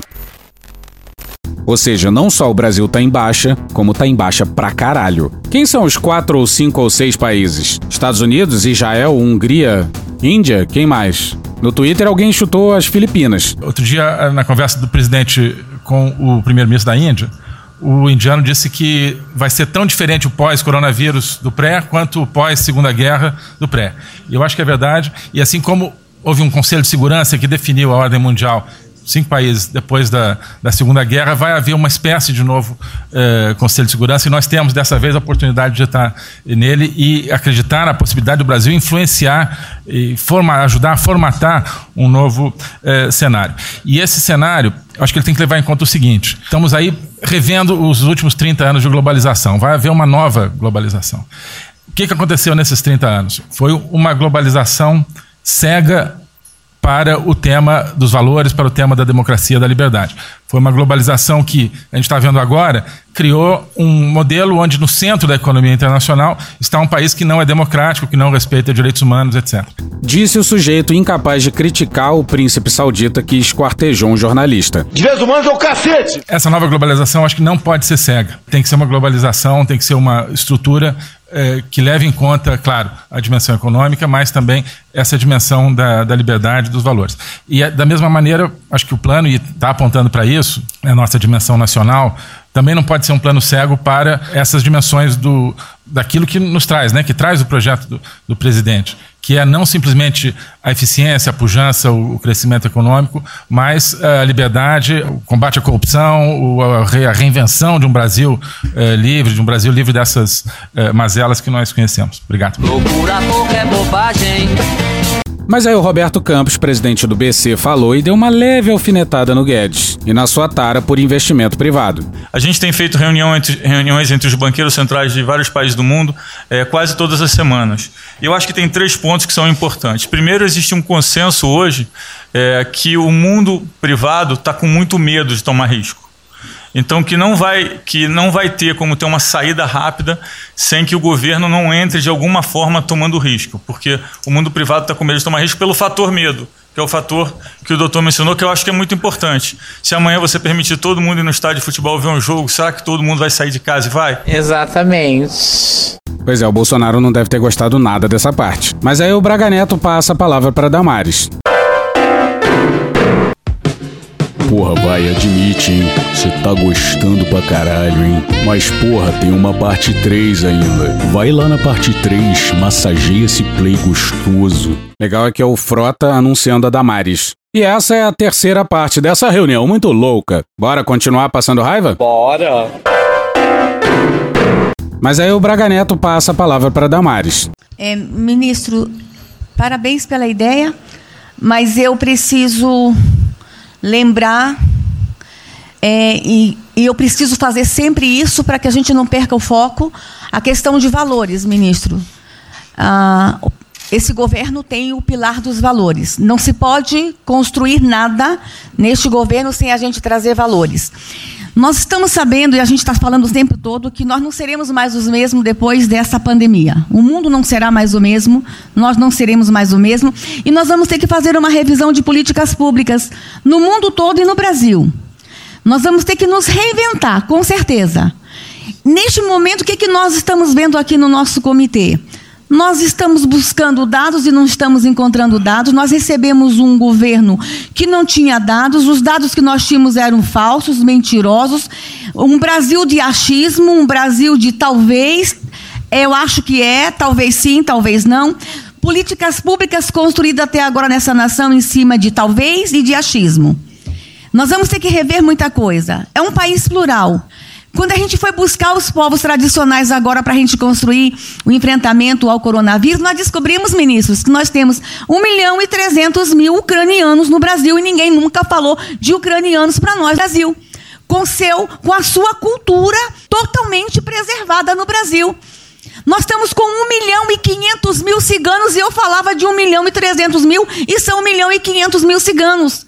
Nós estamos então, ministro, então, presidente, nós vamos ter que rever muita coisa na aplicação das nossas políticas públicas no Brasil.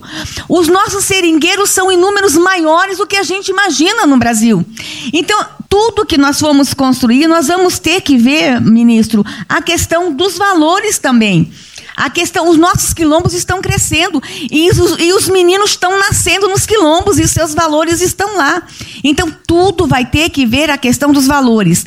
E vamos sublinhar bem esse: os nossos quilombos estão crescendo e os meninos estão nascendo nos quilombos e seus valores estão lá. Nós vamos ter que fazer algumas revisões de políticas públicas no Brasil, então, por favor, ministro, coloque aí a questão de valores. E quando eu falo valores, aí eu quero olhar para o nosso novo ministro aqui da saúde e dizer: ministro, valores estão lá no seu ministério também. Neste momento de pandemia, a gente está vendo aí a palhaçada do STF trazer o aborto de novo para a pauta. E lá estava a questão de as mulheres que são vítimas do Zika vírus vão abortar. E agora vem no coronavírus. Será que vão querer liberar que todos que tiveram coronavírus poderão abortar no Brasil? Vão liberar geral? O seu ministério, ministro, está lotado de feminista que tem uma pauta única, que é a liberação de aborto. Quero te lembrar, ministro, que está chegando agora, este governo é um governo pró-vida, é um governo pró-família. Então, por favor, e falar que esse governo é pró-vida no meio de uma pandemia que ele tá deixando correr solta é no mínimo complicado. O venerável cardeal, se é que vê tanto espírito no feto, nenhum marginal. Ministro Rubens foi enquadrado até pela Damares. E eles acham absurdo o aborto em caso de zika. Nós estávamos sim no caminho certo. A gente não precisa reinventar muita coisa, não. E eu quero citar aqui o exemplo da política indigenista como este governo estava construindo. Todo mundo começou a dizer, a esquerda começou a falar, que o coronavírus iria dizimar os povos indígenas no Brasil. O primeiro óbito, dia 12 de abril, sabe o que, que é isso? A forma como nós estávamos conduzindo a política indígena no Brasil. Primeiro óbito, dia 12 de abril. E eu fui lá para a Amazônia, em Roraima, junto com o presidente da FUNAI e o secretário nacional de saúde indígena, para acompanhar o primeiro óbito. A forma como a gente conduziu deu muito certo. Vamos ter que melhorar? Vamos ter que melhorar. E por que, que nós fomos lá, presidente? Porque nós recebemos a notícia que haveria contaminação criminosa em Roraima, em Amazônia, de propósito, em índios, para dizimar aldeias e povos inteiros para colocar nas costas do presidente Bolsonaro. Eu tive que ir para lá com o presidente da FUNAI e me reunir com os generais da região e o superintendente da Polícia Federal para a gente fazer uma ação ali meio que sigilosa, porque eles precisavam matar mais índio para dizer que a nossa política não estava dando certo. Você está falando sério? Governadores e prefeitos responderão processos. Idosos estão sendo algemados e jogados dentro de camburões no Brasil. Mulheres sendo jogadas no chão e sendo algemadas por não terem feito nada, feito nada. Nós estamos vendo padres sendo multados em 90 mil reais porque estavam dentro da igreja com dois fiéis. A maior violação de direitos humanos da história do Brasil nos últimos 30 anos está acontecendo neste momento. Bom, primeiro, se isso é verdade, multar padres em 90 mil reais porque estavam dentro de suas igrejas com dois fiéis talvez seja um exagero mesmo, mas definitivamente não é uma questão de direitos humanos. E segundo, vocês repararam que ela falou nos últimos 30 anos? Chupa que é de uva! Damar está falando da ditadura. Disse toda, e aí? Eu disse toda, e aí? A pandemia vai passar, mas governadores e prefeitos responderão processos e nós vamos pedir, inclusive, a prisão de governadores e prefeitos. Oi? E nós estamos subindo o tom. E discursos estão chegando. O nosso ministério vai começar a pegar pesado com governadores e prefeitos. Nunca vimos o que está acontecendo hoje. Então, nós estamos fazendo enfrentamento, mais de cinco procedimentos. O nosso ministério já tomou iniciativa e nós estamos pedindo, inclusive, a prisão de alguns governadores. Mas aí o Marcelo Álvaro Antônio, ministro do Turismo, tem a palavra, começa a falar, fala pra caceta, e defende a criação de resorts integrados, onde seriam permitidos jogos e apostas. Mas, obviamente, presidente, uma pauta que só levaríamos para frente se a gente conseguir é, pacificar ou nos, fazermos nos fazer entender pelas bancadas evangélica, pela bancada católica, para que não haja uma distorção é, na comunicação disso. Tem que ser um projeto muito bem feito, que eu acredito que pode ser, aí, nesse processo da retomada, uma grande oportunidade para o Brasil atrair grandes complexos, dos quais apenas 3% são utilizados para os cassinos. E outra, isso não tem impacto diretamente nenhum na família dos trabalhadores brasileiros. Mas aí a Damares comenta: Pacto com o diabo. Aí o Mourão ainda comenta: leva Damares para jogar uma roleta. Mas se você chegou até aqui, prepare a sua psique, porque agora é a chegada do Abraham. Tem três anos que, através do Onix, eu conheci o presidente. Nesses três anos, eu não pedi uma única conselho, não tentei promover minha carreira, me ferrei na física, ameaça de morte na universidade. E o que me fez, naquele momento, embarcar junto era a luta pela, pela liberdade. Eu não quero ser escravo nesse país. É, o libertarianismo tem todo um vocabulário próprio.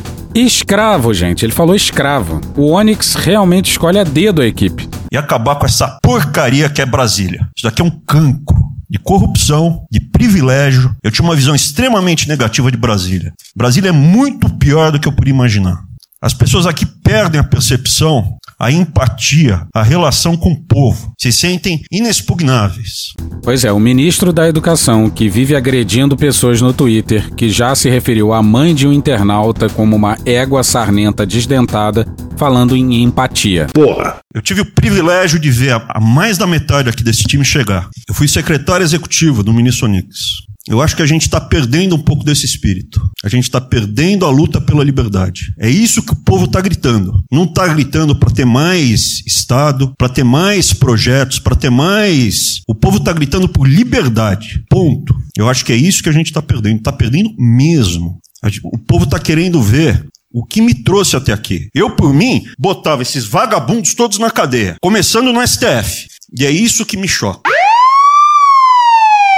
Você também imaginou a cara do Celção ouvindo essa parte? Era só isso, presidente. Legal que ele fala isso mais ou menos na metade do discurso dele. Eu, eu realmente acho que toda essa discussão de vamos fazer isso, vamos fazer aquilo, eu vi muitos ministros que chegaram, foram embora. Eu percebo que tem muita gente com agenda própria. Você tinha uma indireta aí, não sei se foi pra mim.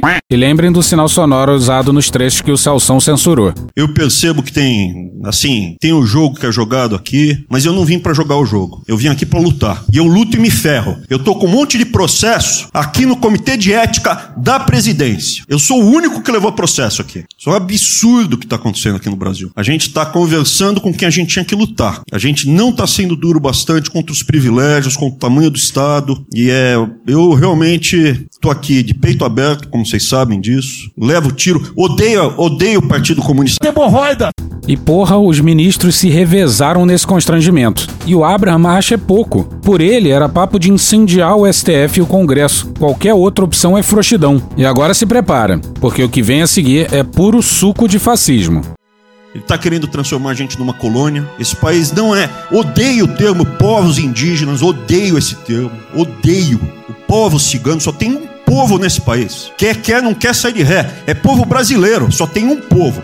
Acho que a ideia de um Estado plurinacional brasileiro vai ficar pra outra hora, então, né? Pode ser preto, pode ser branco, pode ser japonês, pode ser descendente de índio, mas tem que ser brasileiro, pô. Acabar com esse negócio de povos e privilégios. Só pode ter um povo. Não pode ter ministro que acha que é melhor do que o povo, do que o cidadão. Isso é um absurdo. A gente chegou até aqui. O senhor levou uma facada na barriga. Fez mais do que eu. Levou uma facada. Mas eu também tô levando bordoado e tô correndo risco. E fica escutando esse monte de gente defendendo privilégio e teta. Entendeu? É isso. Negócio, empréstimos. A gente veio aqui para acabar com tudo isso, não para manter essa estrutura. E esse é o meu sentimento extremamente chateado que eu tô vendo. Essa oportunidade. Se perder, É, amigo. O Abraham esculachou todos os demais ministros e ainda chamou o Bolsonaro de frouxo. Eu sou, evidentemente, eu tô no grupo dos ministros que tá mais ligado com a militância, evidente, porque eu era um militante. Eu tava militando de peito aberto, continuo militando. Sem o viés ideológico. Do ponto de vista de carreira, eu poderia ter quem tentado me dar bem. Não foi isso que eu fiz. Não foi isso que eu fiz.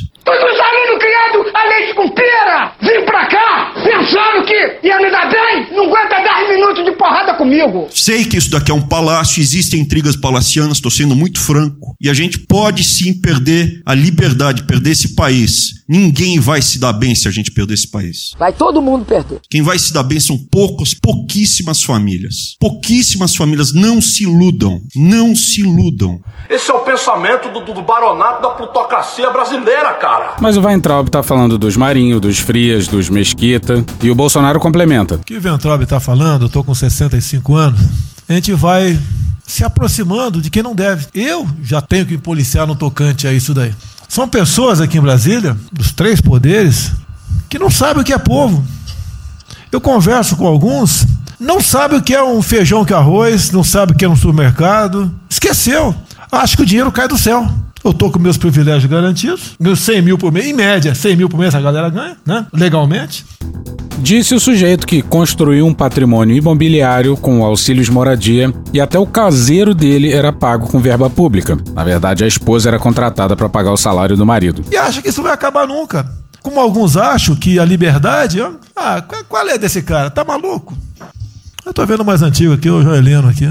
Ele sabe o que, é, o que foi 64. Muitos aqui não sabem. Essa cambada que tentou chegar no poder em 64, se tiver chegado, ele tava fudido todo mundo aqui. Cortando, ele tá felicíssimo, fez cortando cana, ganhando 20 dólares por mês. Não pode esquecer disso. Ainda bem que a ditadura salvou a nossa liberdade, né, gente? Nós não podemos esquecer o que é esse povo. Eu vou convidar os ministros para domingo e passar a Serena Taguatinga. Convite, não é, não é missão, não. Convite. Para ver como é que tá o cara na, na, na esquina. E para ver uns merda para falar aí, né? Uns merda de sempre. Ah, o cara rompeu o isolamento, tá dando um pé. Até pensei pro cacete, pô. Você tá passando fome, tá na merda, pô. Sentiu o cheiro de povo. Como eu falei lá, é uma experiência para todo político sentir. Ir lá ver como é que tá o negócio. Pois é, o Bolsonaro vai numa padaria em Taguatinga e acha que isso é representativo. E porra, cheiro de povo, né? Que expressãozinha escrota e elitista, não? Mas parece que o Bolsonaro agora não vai tentar mais furar tanto isolamento, não. Olha só. O Bolsonaro saiu pra passear nesse domingo e olha no que deu.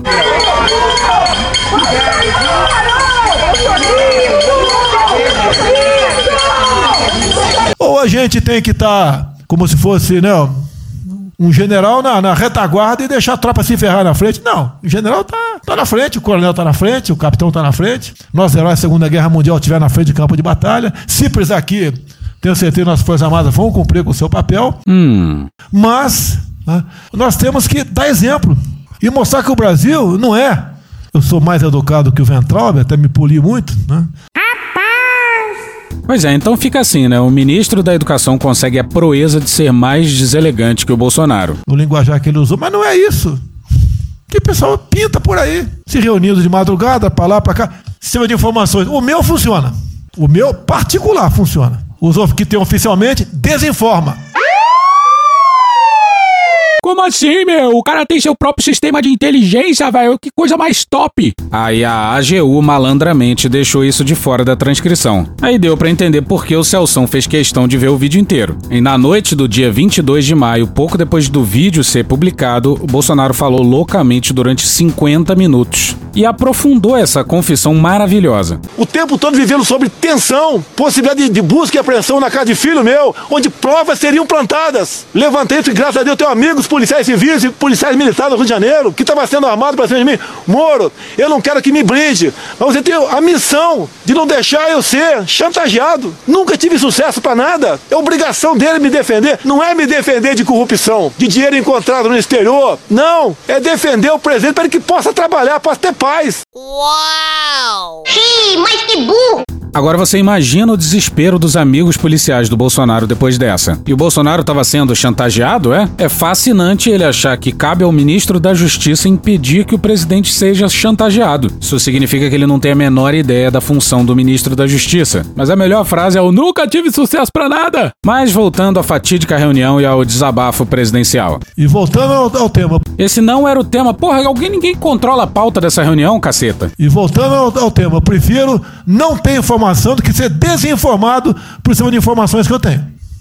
Então, pessoal, muitos vão poder sair do Brasil, mas não quero sair ver a minha irmã de Eldorado, outra de Cajati, o coitado do meu irmão, capitão do exército de, de, de lá de Miracatu, se fuder, porra. Como é perseguido o tempo todo. A bosta da Folha de São Paulo diz que meu irmão foi expulso de um açougue em registro que estava comprando carne sem máscara. Comprovou no papel, estava em São Paulo esse dia.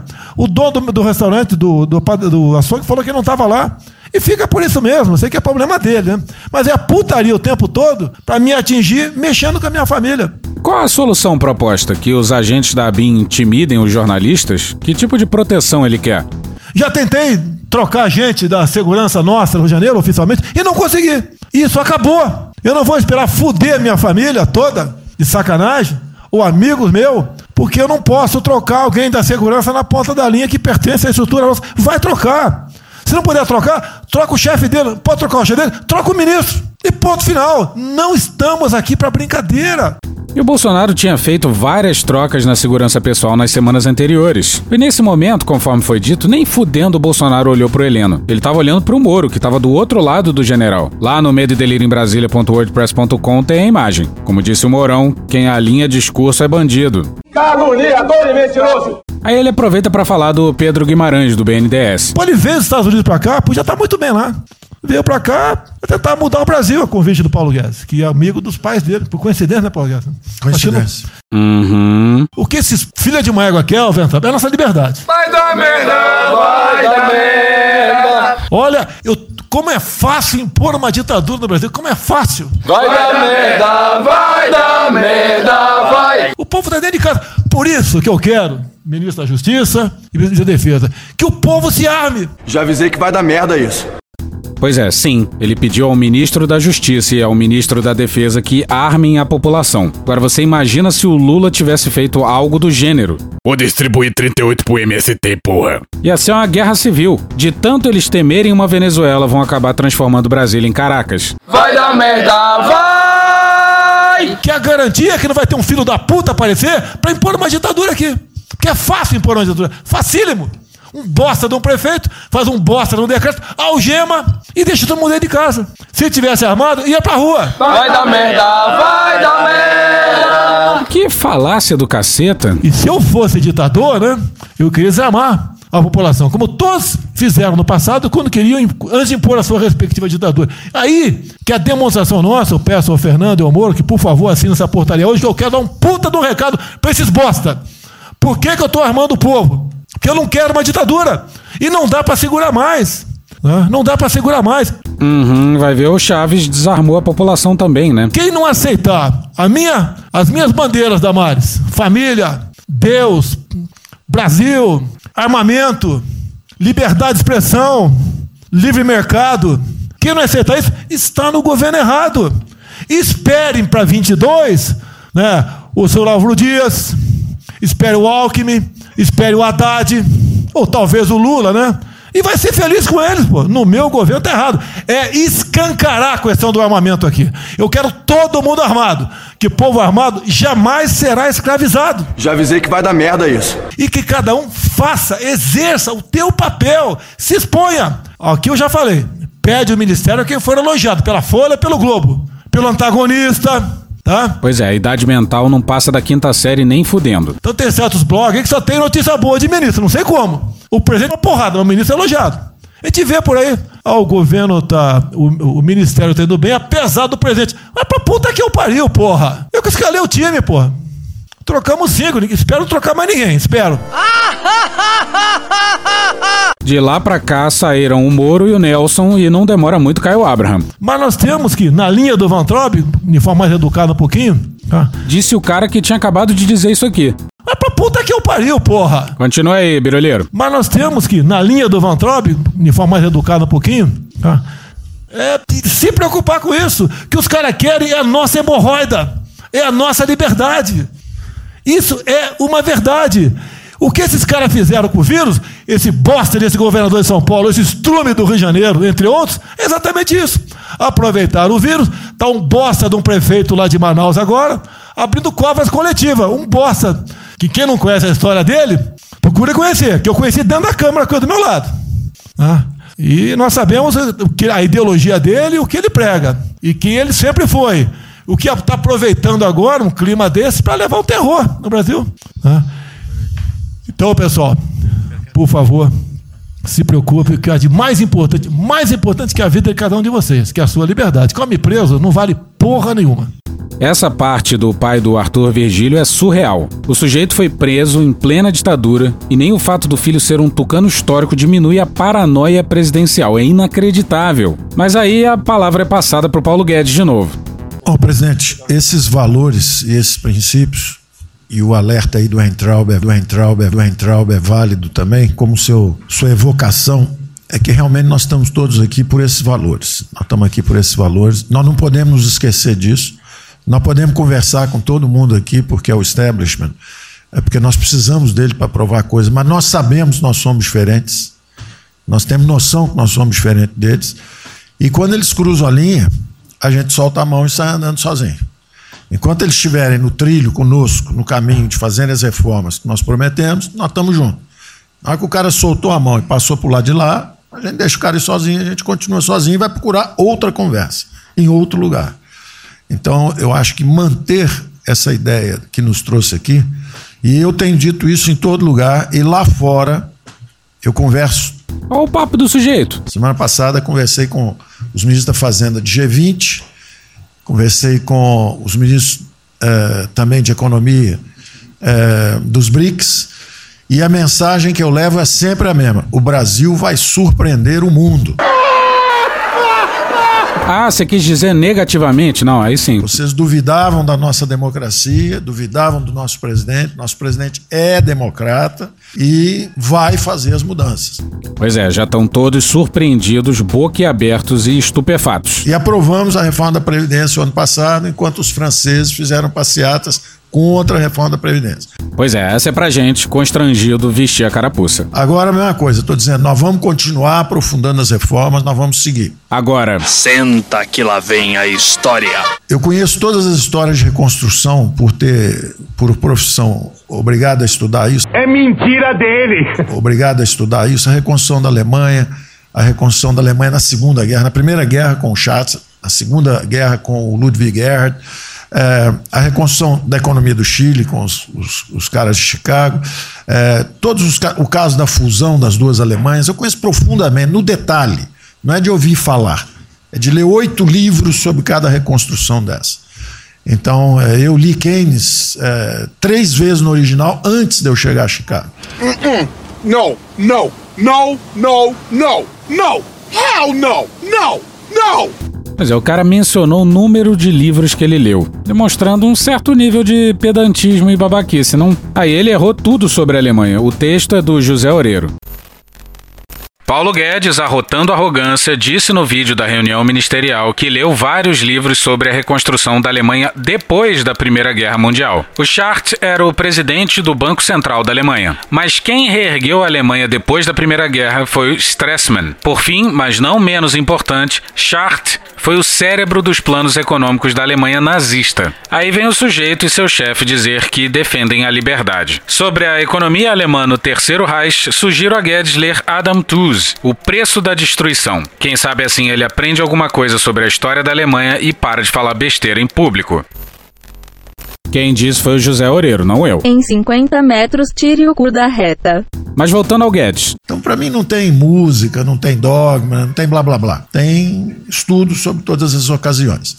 E nós demos uma demonstração disso quando nós estávamos indo numa direção norte, com as reformas estruturantes, e de repente, em três semanas e meia, nós fomos para o sul. E nós somos elogiados hoje lá fora. Semana passada, todo mundo elogiando, fazendo referência, que o Brasil está à frente de todos os emergentes e Paris Passu ali só está atrás um pouquinho dos Estados Unidos. Os Estados Unidos está naquele caso que é o cara que tem a moeda forte, emite um trilhão para cada problema que ele tem e ninguém reclama. Fizemos vários programas antes dos alemães, vários programas antes dos ingleses, vários programas, de todo tipo.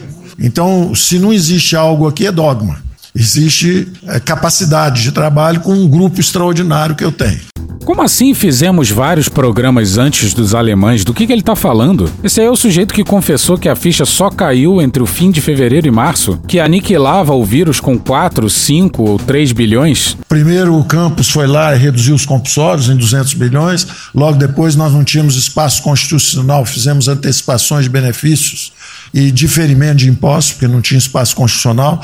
Logo depois tivemos espaço pelo Supremo e pelo, e pelo Congresso. Entramos nas constitucionais, gastamos 300 e poucos bilhões, que não é muito. Ter uma ideia, o último déficit do governo Temer foi 160. Nós gastamos 300. Né? Não gastamos tanto assim, mas atingimos 50 milhões de brasileiros, como diz lá o Pedro.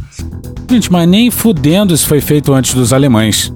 Lançamos essa camada para os mais frágeis.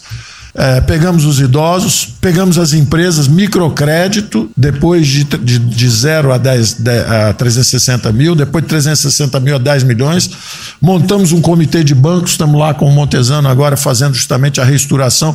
Não vai ter molezinha para a empresa aérea, para nada disso. É dinheiro que nós vamos botar usando a melhor tecnologia financeira lá de fora. Nós vamos botar dinheiro, vai dar certo e nós vamos ganhar dinheiro. Nós vamos ganhar dinheiro usando recursos públicos para salvar grandes companhias. Agora nós vamos perder dinheiro salvando empresas pequenininhas. O que é justíssimo, porque quem emprega a grande maioria dos trabalhadores brasileiros são as micro e pequenas empresas. E é nessa confusão toda, todo mundo está achando que estão distraídos, abraçaram a gente, enrolaram com a gente, nós já botamos a granada no bolso do inimigo. Dois anos sem aumento de salário. Isso vai nos dar tranquilidade até o final. Mas isso é o quê? Isso é o Guedes dizendo que está se aproveitando da pandemia para reduzir gasto público? E de novo falando do servidor público como se fosse um estorvo? Não tem jeito de fazer um impeachment se a gente tiver com as contas arrumadas, tudo em dia, acabou. Não tem jeito, não tem jeito. E alguém em sã consciência acha que as contas vão estar arrumadas nos próximos anos? E o presidente está no ponto futuro. Que o presidente falou o seguinte: tudo bem, tem a primeira onda que é da saúde, mas tem a segunda que é da economia. E uma vem agarrada com a outra. Pois é, o presidente é um grande visionário. E durma você com essa. Um visionário que não sabe que ao não lidar com a primeira onda, você aumenta a segunda. Nós estamos ainda tentando sair da primeira, a segunda já está querendo bater. Eu ainda acho que nós estamos preservando os sinais vitais da economia brasileira. Ela, para mim, ainda é um urso hibernando. Você baixa sua energia para zero, consumo de energia para quase zero, só respira. Mas quando você sai da gruta, você sai para comer o primeiro bicho que passar. Você tem força. Gente, que comparação, hein? Ele realmente acredita nisso. Isso graças à super safra da nossa Tereza, à logística do, do Tarcísio, a comida está chegando, as exportações estão seguindo. A China é aquele cara que você sabe que você tem que aguentar, porque para vocês terem uma ideia, para cada um dólar que o Brasil exporta para os Estados Unidos, exporta três para a China. E aqui teve uma hemorroida do Mourão que foi cortada pelo Celso. Nossa, gente, que imagem horrível. É, e aqui uma hemorroida do Paulo Guedes. Você sabe que ele é diferente de você. Você sabe que geopoliticamente você está do lado de cá. Agora você sabe o seguinte: não deixa jogar fora aquilo ali, não, porque aquilo ali é comida nossa. Nós estamos exportando para aqueles caras. Não vamos vender para eles, ponto crítico nosso. Mas vamos vender a nossa soja para eles. Isso a gente pode vender à vontade. Eles precisam comer. Eles precisam comer. A Índia também vai precisar comer. Vai ser o trading da água. Eles vão dizer que é a melhor trading da água. Outro dia alguém comentou comigo, acho que foi o Campos, não foi, Campos? Foi. É, é o trading da água. Quer dizer, os caras precisam de alimento, não tem água nós temos muito mais água do que eles têm, então eles vão ter que abrir mão da agricultura para fazer outras coisas e nós vamos poder eh, exportar para eles também. E plano industrial zero. Então nós temos um mapa de voo bom, nós temos uma equipe jovem, preparada, todo mundo trabalhando juntos, todo mundo trabalhando juntos e nós não vamos perder o rumo, nós não podemos perder o rumo. Então vai ter muita conversa, vamos para cá, vamos para lá, vamos fazer isso, vamos fazer aquilo, não vamos perder o rumo não. Pode dar investimento, bota peruca loura, bota passa batom vermelho, faz uma opção de coisa que for necessária politicamente, mas não vão perder o rumo econômico. Não, nós sabemos onde nós estamos indo. Então, eu estou só dando uma mensagem de tranquilidade para todo mundo aqui, que é o seguinte: nós estamos fazendo nada é, exótico, dogmático, nada disso. Nós estamos indo numa direção, fizemos o que o mundo inteiro fez, em três semanas e meia, nós fizemos o que o mundo inteiro fez, só que nós não vamos perder o rumo, não. E olha que papo esquisito. Nós sabemos para onde nós vamos voltar já já, tá certo? E se o mundo for diferente, nós vamos ter capacidade de adaptação. Por exemplo, eu já tenho conversado com o ministro da Defesa, já conversamos algumas vezes, quantos, quantos 200 mil, 300 mil, quantos jovens aprendizes nós podemos absorver nos quartéis brasileiros? Um milhão? Um milhão a 200 reais, que é o Bolsa Família, 300 reais, pro cara de manhã faz calistenia, faz, é, né, aprende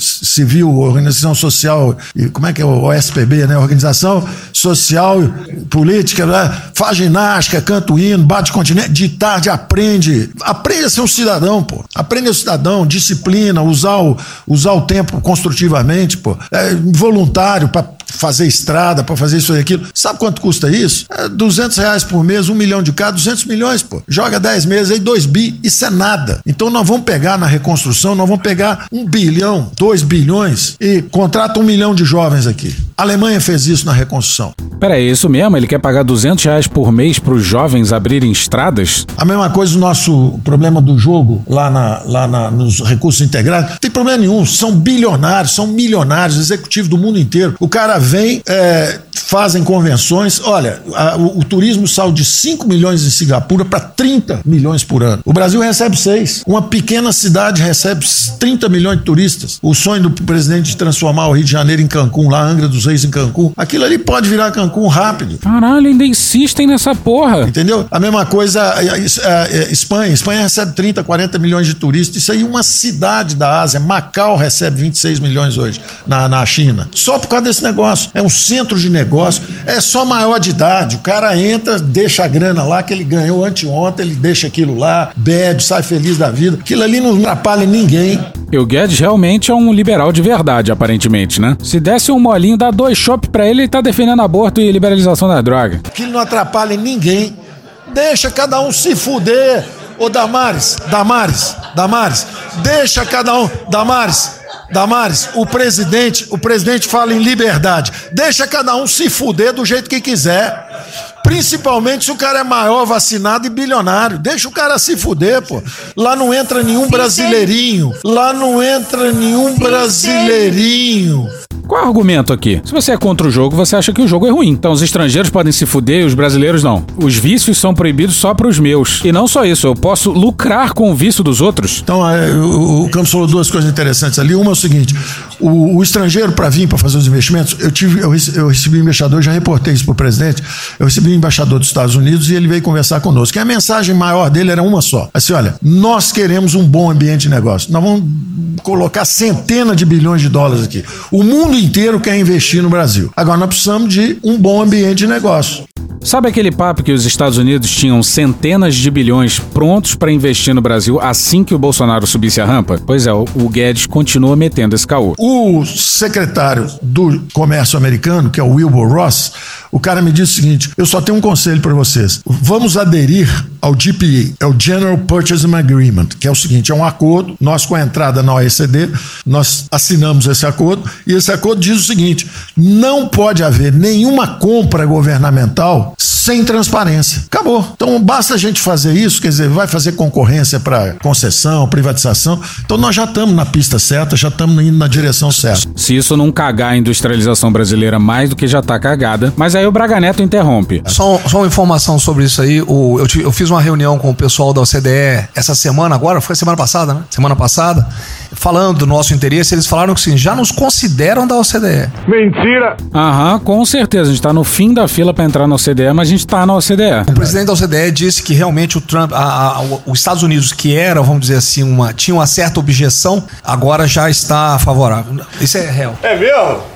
Mas a Tereza Cristina cita a dependência da importação do trigo, o Bolsonaro faz uma pergunta e o Onyx se intromete. E se intromete puxando a sardinha pro lado dele. Mas nós precisamos incentivar o trigo. É o único produto que o Brasil não é autossuficiente. O resto, presidente, se amanhã quiser fechar, nós temos 2 mil, não, nós temos 2 milhões no sul também, mas nós temos 2 milhões de hectares na- ali no Matopiba prontos, inclusive com a Embrapa, com é, variedades super produtivas para poder investir lá. Precisa de dinheiro. E uma última coisa: não, dinheiro, dinheiro que volta, é, é, é, é, financiamento. O que nós precisamos é baixar os juros. A agricultura não aguenta 9% de juro, é muito alto para ela. Não sei se ficou claro aí, mas o Bolsonaro pergunta onde seria mais apropriado o trigo no Brasil. Aí o Onyx diz sul. Aí a Tereza Cristina se vira pro Onyx e fala não. E depois se corrige, eu falo no sul também. E é lindo como a Tereza dá uma cortada nele, percebe e depois tenta consertar. Mas acaba só falando do Matopiba, que fica lá no norte e nordeste. Bolsonaro dá uma cutucada no presidente do BB, pergunta se não vai falar e o Guedes aproveita deixa. O Banco do Brasil não fala nada, não? Banco do Brasil não é tatu nem cobra, porque ele não é privado nem público. Então, se for apertar o Rubem, coitado, ele é super liberal. Mas se apertar ele falar, bota o juro baixo, ele não posso, senão a turma, os privados, meus minoritários, me apertam. Aí você vai falar assim, bota o juro alto. Ele não posso, porque senão o governo me aperta. O Banco Brasil é um caso pronto de privatização. É um caso pronto e a gente não está dando esse passo. O senhor já notou que o BNDE e, o, e, o- e a Caixa, que são nossos públicos, a gente faz o que a gente quer. O Banco Brasileiro não consegue fazer nada e tem um liberal lá. Então tem que vender Vamos essa porra logo. na próxima reunião aí. Não sei se ficou claro porque os dois falam ao mesmo tempo. Mas o Guedes fala: tem que vender essa porra logo. E o Bolsonaro responde: vamos dispensar o Rubem na próxima reunião aí, pô. Mas aí o presidente do BB engata uma explicação qualquer falando que o BB tá emprestando bastante dinheiro. Em termos de liquidez, ah, o público vê o Banco do Brasil como um porto seguro. Então, nós não estamos tendo problemas que outros bancos estão tendo, de, de preocupação com, com a liquidez do banco, com a rigidez do banco. Ah, e na nossa, ah, na nossa formação de, de resultado, as pessoas físicas têm um, papel preponderante dentro do Banco do Brasil. E nós temos a felicidade, nesse momento, de contar com folhas de pagamento de, de- de empresas públicas, das Forças Armadas, né, que, que, em termos relativos, estão numa situação mais segura do que o cidadão comum, que, que não participa de- de empresas públicas. Mas só confessa o seu sonho. Hein? Confessa o sonho. Agora, Confessa o seu sonho. privatiza- Em, em relação à privatização, Só em 23 você confessa, agora não. Pode Você- fazer. Só se discute, só se fala isso em 23, tá?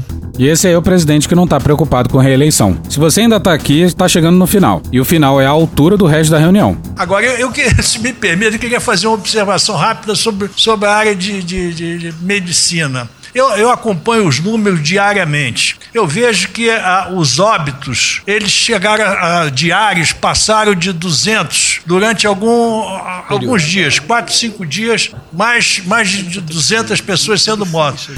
E tá aí, aos 45 do segundo tempo, alguém finalmente resolveu falar dos mortos. Mas aí dizendo, o cara fala que já tá chegando num pico, que vai cair agora. De uns 4, 5 dias para cá, esses óbitos caíram bastante, já não chegam mais na casa de 200. A minha sensação, de quem não é especialista no negócio, mas que observa os números, é que o tal do pico, o tal do famoso pico, que gerava tantas preocupações, a minha sensação é que esse pico já passou. Né? É que o senhor não viu o número que nós mostramos lá em cima agora, mas isso é outra história. Senhores, sem querer cortar, muito obrigado a todos, porque senão não termino. Disse o general que, junto com seus colegas, passou 45 minutos fazendo figuração em coletiva presidencial em plena pandemia.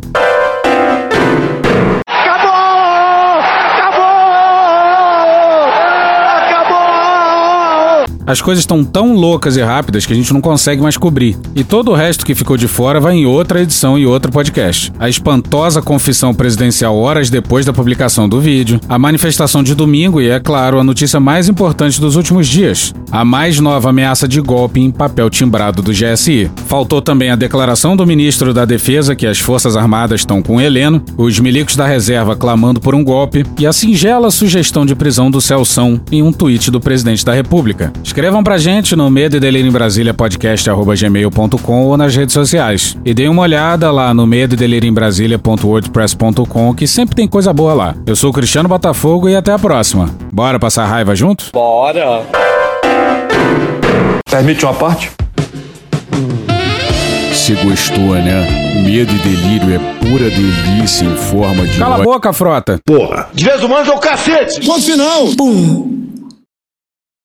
E aí, gostaram? É diferente, né? O Cristiano parece que fumava muita maconha naquela época, era muito devagar. Mas não era não, era só a lerdeza mesmo. Eles foram entendendo o formato com o tempo. Porra, obrigado, Frota. Fica passando pano pra esse garoto, não. O que você tá fazendo aqui nas férias, Cristiano? Vai embora. É finalmente quando a gente pode ficar sozinho, né, Neidoca? Eu vou deixar um espaço aí pra vocês. Não, Frota, não precisa ir embora, não. Pode ficar aí. É, Frota, fica aí. Porra, então, beleza. Fecha a porta aí e encerra a gravação pra gente poder fazer uma baguncinha. Isso aí, vambora, vem.